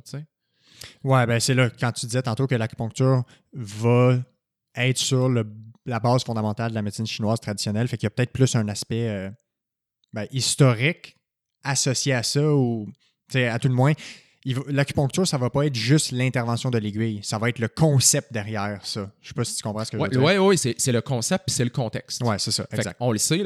Puis moi, je l'ai déjà dit aussi. euh, euh, puis c'est vrai, là, ce que je pense, c'est que moi, j'ai beaucoup d'admiration, en fait, pour les, les, les- les- professionnels de la santé, comme, mettons, les acupuncteurs, qui sont capables de recevoir les gens dans des contextes qui sont extrêmement favorables à avoir des, des, des, des, des- des outcomes positifs. Là. Tu sais, je veux Ouais, dire, ouais, si ouais. t'en vas dans un bureau d'acupuncteur, euh, la personne elle a, souvent du, elle a souvent du temps pour toi, elle a souvent le temps de jaser. euh, euh, c'est un setting, tu sais, c'est un, c'est un- c'est un setup qui est souvent très relaxant. C'est un moment que tu passes pour toi-même, puis etc. Moi, je me dis, crème, on aurait besoin de ça en médecine. Là, euh, Mais, hein, mais, hein. euh, on aurait besoin d'améliorer nos, nos, nos setups. là. Moi, je trouve qu'on a beaucoup à apprendre de ces professions-là sur l'aspect purement, euh, purement euh, le, le- le- le- le- le contexte du traitement puis tout ça. Ben, ça, là où ça m'amène, puis Ouais. c'est un peu la conclusion que je, je dirais de tout ça, de la, de la Mhm. discussion en général. En blessure, en douleur musculo-squelettique, le facteur prédictif le plus important d'une bonne récupération, c'est l'alliance thérapeutique. Ouais. Qui est cette espèce de connexion qui se fait entre le thérapeute et le patient, basée sur la confiance euh, et l'explication du problème. Et à la base, faut créer une alliance thérapeutique solide. Si tu as une alliance thérapeutique de merde, là, que tu sois physio, acupuncture, ostéo, chiro, ça ne marchera pas de toute façon. Ouais. Fait puis quand je parlais tantôt des blocs de pyramide qui sont importants pour une rééducation de blessure, ben l'alliance thérapeutique, je dirais que c'est pas mal à la base au début. Est-ce que je suis convaincu à 100% que la personne qui est devant moi, c'est elle qui va m'amener à ma fonction normale? Puis là où ça m'amène, c'est que de façon globale, quand tu prends en charge une blessure ou un bobo, c'est quoi le temps que tu passes avec le thérapeute? Mettons que tu le vois une fois par semaine, là, en moyenne, mettons, je prends des physios, des traitements, ça va être 30 minutes, peut-être 45 minutes, ça va varier dans des cliniques. Mais mettons qu'on prend 30 minutes, qui est un modèle très euh, très global à l'échelle du Québec, ben 30 minutes sur une semaine complète, là, je l'avais fait le calcul, c'est tu as 10 080 minutes dans ta semaine. Fait que 0.3% de ta semaine est avec le thérapeute. Dis-moi pas que c'est ce qui se passe manuellement, physiquement dans la clinique qui est important par rapport à, Mhm. ben, une fois que tu arrives chez toi, qu'est-ce que tu fais? Mhm. T'as-tu mal au dos? Parce que tu t'es penché 2000 fois alors que d'habitude tu te penches jamais, puis que tu n'as juste pas appris à rééduquer ton mouvement, reprendre ta stabilisation, rééduquer ta force, euh, juste rebâtir la résilience de ton dos à pencher? Ou est-ce que tu continues à retourner chez toi puis tu fais juste t'asseoir dans ton salon? Mais peu importe le traitement que tu as reçu, as reçu en clinique, si tu ne sais pas quoi faire quand tu le gères à la maison, ben 99,4% de ta semaine, c'est ça qui va déterminer comment tu vas aller. Là. Moi, tu serais surpris, là, depuis juin, j'ai changé un peu ma, ma, ma première rencontre avec le patient. J'ai beaucoup changé d'éléments. Entre autres, dans comment créer un lien avec le patient, Hmm. comment favoriser l'alliance thérapeutique, comment faire de l'écoute active, comment être empathique. Je fais plus d'intervention manuelle dans 90% de mes premières rencontres. Et j'ai les mêmes résultats, sinon mieux Ça me surprend pas. j'ai la même adhérence au traitement, sinon mieux. Mm. Fait que faut se remettre en question parce que moi, j'ai été challengé. Là. Moi, quand j'ai commencé ma pratique, c'était jour 1, il faut que je touche au patient, il faut que je le traite manuellement, il faut qu'il soit mieux en sortant. Mhm. Puis quand j'ai commencé à poser les questions, c'est quoi vos attentes? Euh, c'est peut-être 2 sur 10 qui me disent je veux être mieux aujourd'hui en sortant. Ouais. C'est pas ça qu'ils me disent. Ils me disent je veux savoir si c'est grave, je veux comprendre qu'est-ce que j'ai, Ouais. je veux que tu me dises quoi faire à la maison. Ouais. Hey, on est là, là. C'est ça, le, le- le- tu comprends?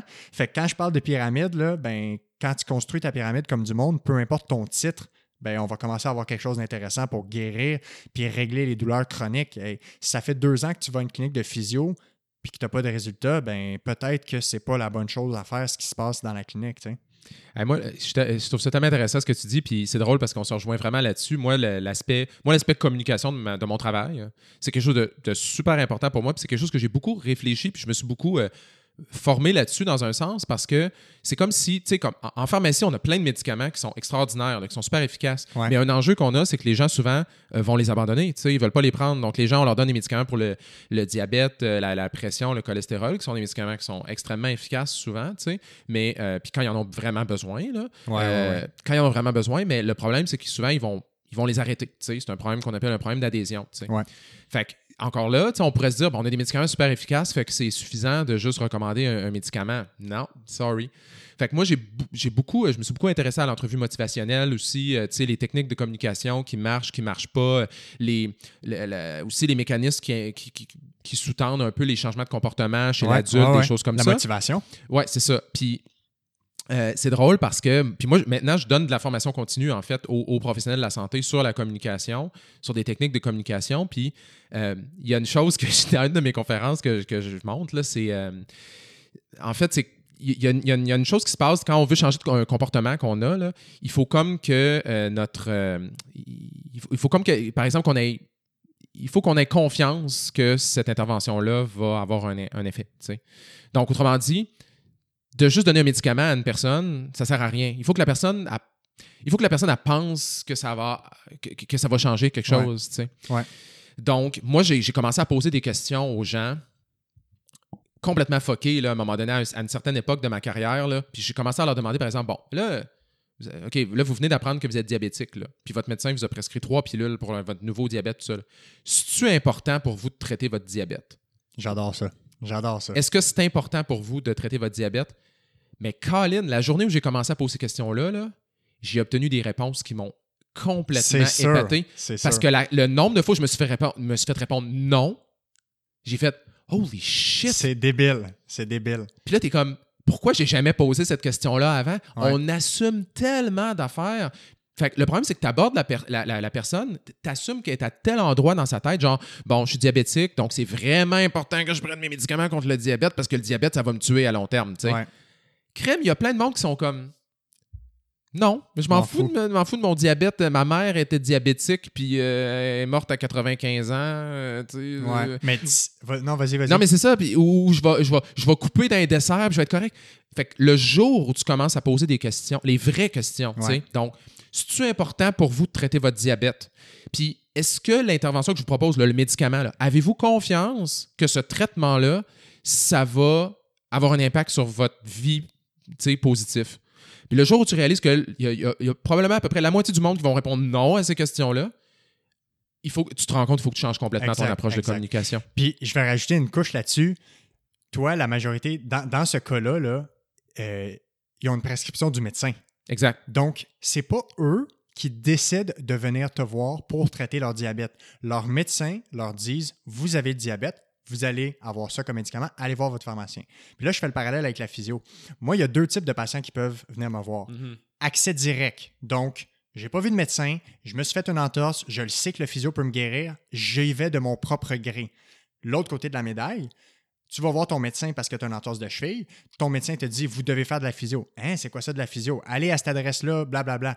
Il arrive ici, puis quand je leur pose la question, en fait, l'autre qui est arrivé par lui-même, j'ai pas besoin de lui demander Est-ce que c'est important pour toi de régler ton entorse de cheville? Il vient pour ça. Ah ouais.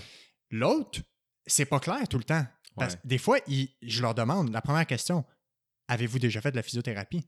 J'ai été surpris de savoir à quel point les gens ne savent pas c'est quoi la physiothérapie quand j'ai commencé à poser la question. Donc là, ma question, c'est pas est-ce que c'est important pour vous de régler votre entorse de cheville, c'est pourquoi? Puis là, j'ai commencé, puis ça fait un lien un peu avec euh, mon dernier épisode, l'épisode 11. Tu l'écouteras, tu vas triper. C'est sur la motivation. OK? Je sais pas si tu connais la théorie de l'autodétermination. Euh, Vas-y. En tout cas, bref, ben, je ne l'expliquerai pas, mais tu iras écouter Ouais. l'épisode. J'ai Ok. reçu Jacques Forêt, qui est psychologue, expert en motivation, euh, Kingpin au Québec. Puis, euh, il, il m'a parlé dans l'épisode de la question des cinq pourquoi ou des pourquoi, pourquoi, pourquoi. Puis, quand j'ai commencé à, à poser ça à mes, Mm. à mes patients, là, pourquoi c'est important pour vous de ne plus avoir mal à la cheville? Pas pourquoi vous êtes ici. Ils vont tous me dire je veux plus avoir mal. c'est tellement important comme question. Ils vont tous me dire je veux plus avoir mal. C'est pas ça que je veux entendre. Je le sais que c'est pour ça que tu es là. C'est pas la vraie raison. Pourquoi tu veux pas avoir mal? Ben, parce que je peux plus marcher. Puis pourquoi c'est grave de pas marcher? Ben, je travaille dans un aéroport, puis il faut Ouais. que je travaille, il faut que je me déplace là, puis là, puis là, je peux pas faire mon travail, puis mon boss, il m'a crié après, puis là, je suis frustré. Ah, raison émotionnelle de consultation.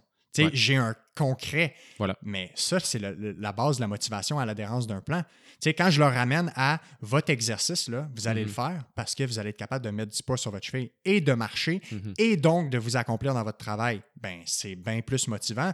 La personne, là, quand elle est chez elle à 10 heures le soir avant de se coucher puis qu'elle a oublié de faire ses exercices, elle va se motiver parce qu'elle a en tête ça.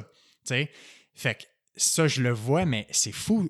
Quand tu poses la question, les gens, ils savent pas pourquoi ils sont là nécessairement. Je trouve ça fascinant. Le jour où tu commences à poser ces questions-là, tu te dis comment j'ai pu pratiquer sans poser ces questions-là. Ah sais? ah Puis ouais.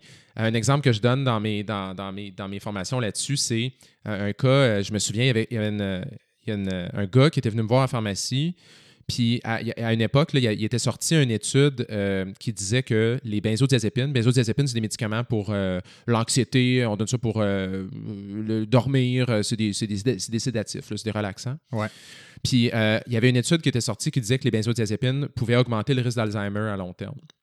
Donc, ça sort dans les journaux, nanana. Puis là, un gars vient me voir, puis il me dit Ouais, là, euh, j'ai- j'ai- je viens chercher mon activant, mais là, j'ai lu que ça pouvait causer l'Alzheimer, fait que je pense que j'ai plus envie d'en prendre, puis tout ça, tu sais. Puis là, moi, j'avais tout lu, mais l'étude, puis tout ça, puis j'étais préparé, là. Je connaissais les odds ratio, là. Tu sais, j'étais capable ouais, de dire ouais. Attends, mais c'est parce qu'ils t'ont donné le risque relatif, mais ce que tu veux savoir, c'est le risque absolu. Puis, tu sais, vraiment, là, le, le- le gars pragmatique, là, qui est, qui est no, no clue, là, tu sais. Ouais.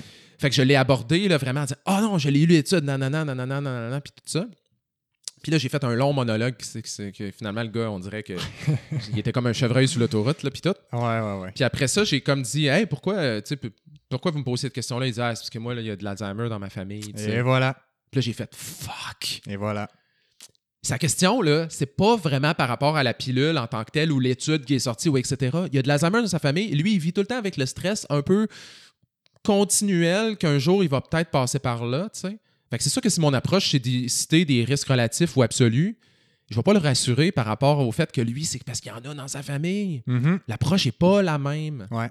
Mais tu vois, moi maintenant, les cas que je vois qui, qui ont une crainte par rapport à la douleur qui, qui ne s'améliore pas, parce que la peur en général d'une blessure, souvent va venir d'un manque d'information. Mais quand, avec l'information, ça ne s'améliore pas, la première question où je vais, c'est connaissez-vous quelqu'un qui a déjà eu ça? Ou avez-vous déjà eu ça? Ouais. Fait que expérience personnelle antérieure Ah, ou bon. expérience euh, que quelqu'un connaît. C'est intéressant. Le nombre de fois, il me dit Hey, mon père, il a eu une hernie discale, là, il a été couché au lit trois ans. C'est ça. Et voilà. Je comprends. T'associes ça à être au lit, être incapacité, Ouais. être euh, sur tes assurances euh, invalidité. Tu sais, c'est, c'est, le cerveau humain là, est fascinant. Il est Ouais. fascinant. Puis la personne, peut-être qu'elle a juste besoin de se faire. pe- Peut-être que l'intervention la plus efficace que tu peux avoir, c'est de la rassurer. Exact. Puis de dire, ben ça, écoutez, ça, ça arrive pas dans la plupart des cas. La gestion des hernies discales, ça peut se faire. On peut se faire un plan ensemble. Puis dans la plupart des cas, les gens sont capables de retrouver une fonctionnalité normale. La personne, là, son cortisol, elle va passer de là à là. Exact. C'est- C'est débile, là, tu sais. Puis t'as rien fait encore. T'as pas touché à Ben personne, non. rien. Ou juste de, nuan- de, de mettre l'emphase sur les différences entre cette personne-là puis la personne qui l'a eu. Totalement. ton père, il était-tu euh, fumeur, sédentaire, il bougeait pas? Bon, ben toi, tu es en forme, tu cours. Ouais. Tu sais, ben, donc, tu as des chances de t'en sortir mieux. Juste ça, ça peut aussi aider à gérer. Là. C'est ça. Moi, moi, souvent dans mon travail, ce que les gens ont besoin que je réalise, c'est qu'ils ont besoin de se faire normaliser. C'est ça, exact. Euh, ils se sont fait dire par quelqu'un Ah, vous avez telle affaire c'est pas normal ça ou Hein, pourquoi pourquoi là, non non non non puis tout ça puis moi j'arrive je suis comme ben non mais écoutez c'est pas de votre faute là il y a des, des facteurs génétiques là-dedans puis tout ça c'est pas quelque chose que vous avez fait de pas correct dans votre alimentation ou ils sont comme oh wow merci de me dire ça on dirait que je me sens déjà mieux tu sais Ouais. Euh, mais Ouais. tu poses pas les questions tu sais pas Ben non, clairement. Mais ça me fait penser, j'écoutais un podcast euh, sur le stress avec Sonia Lupien cette semaine. Puis, Ouais. tu sais, elle a dit là, 80 c'est 8 adultes sur 10 ou 8 êtres humains sur 10 qui vont vivre une expérience. Elle appelle ça les tunnels noirs, là, fait qu'une expérience psychologique euh, dépressive Ouais. ou burn-out ou, tu sais, fait que c'est normal.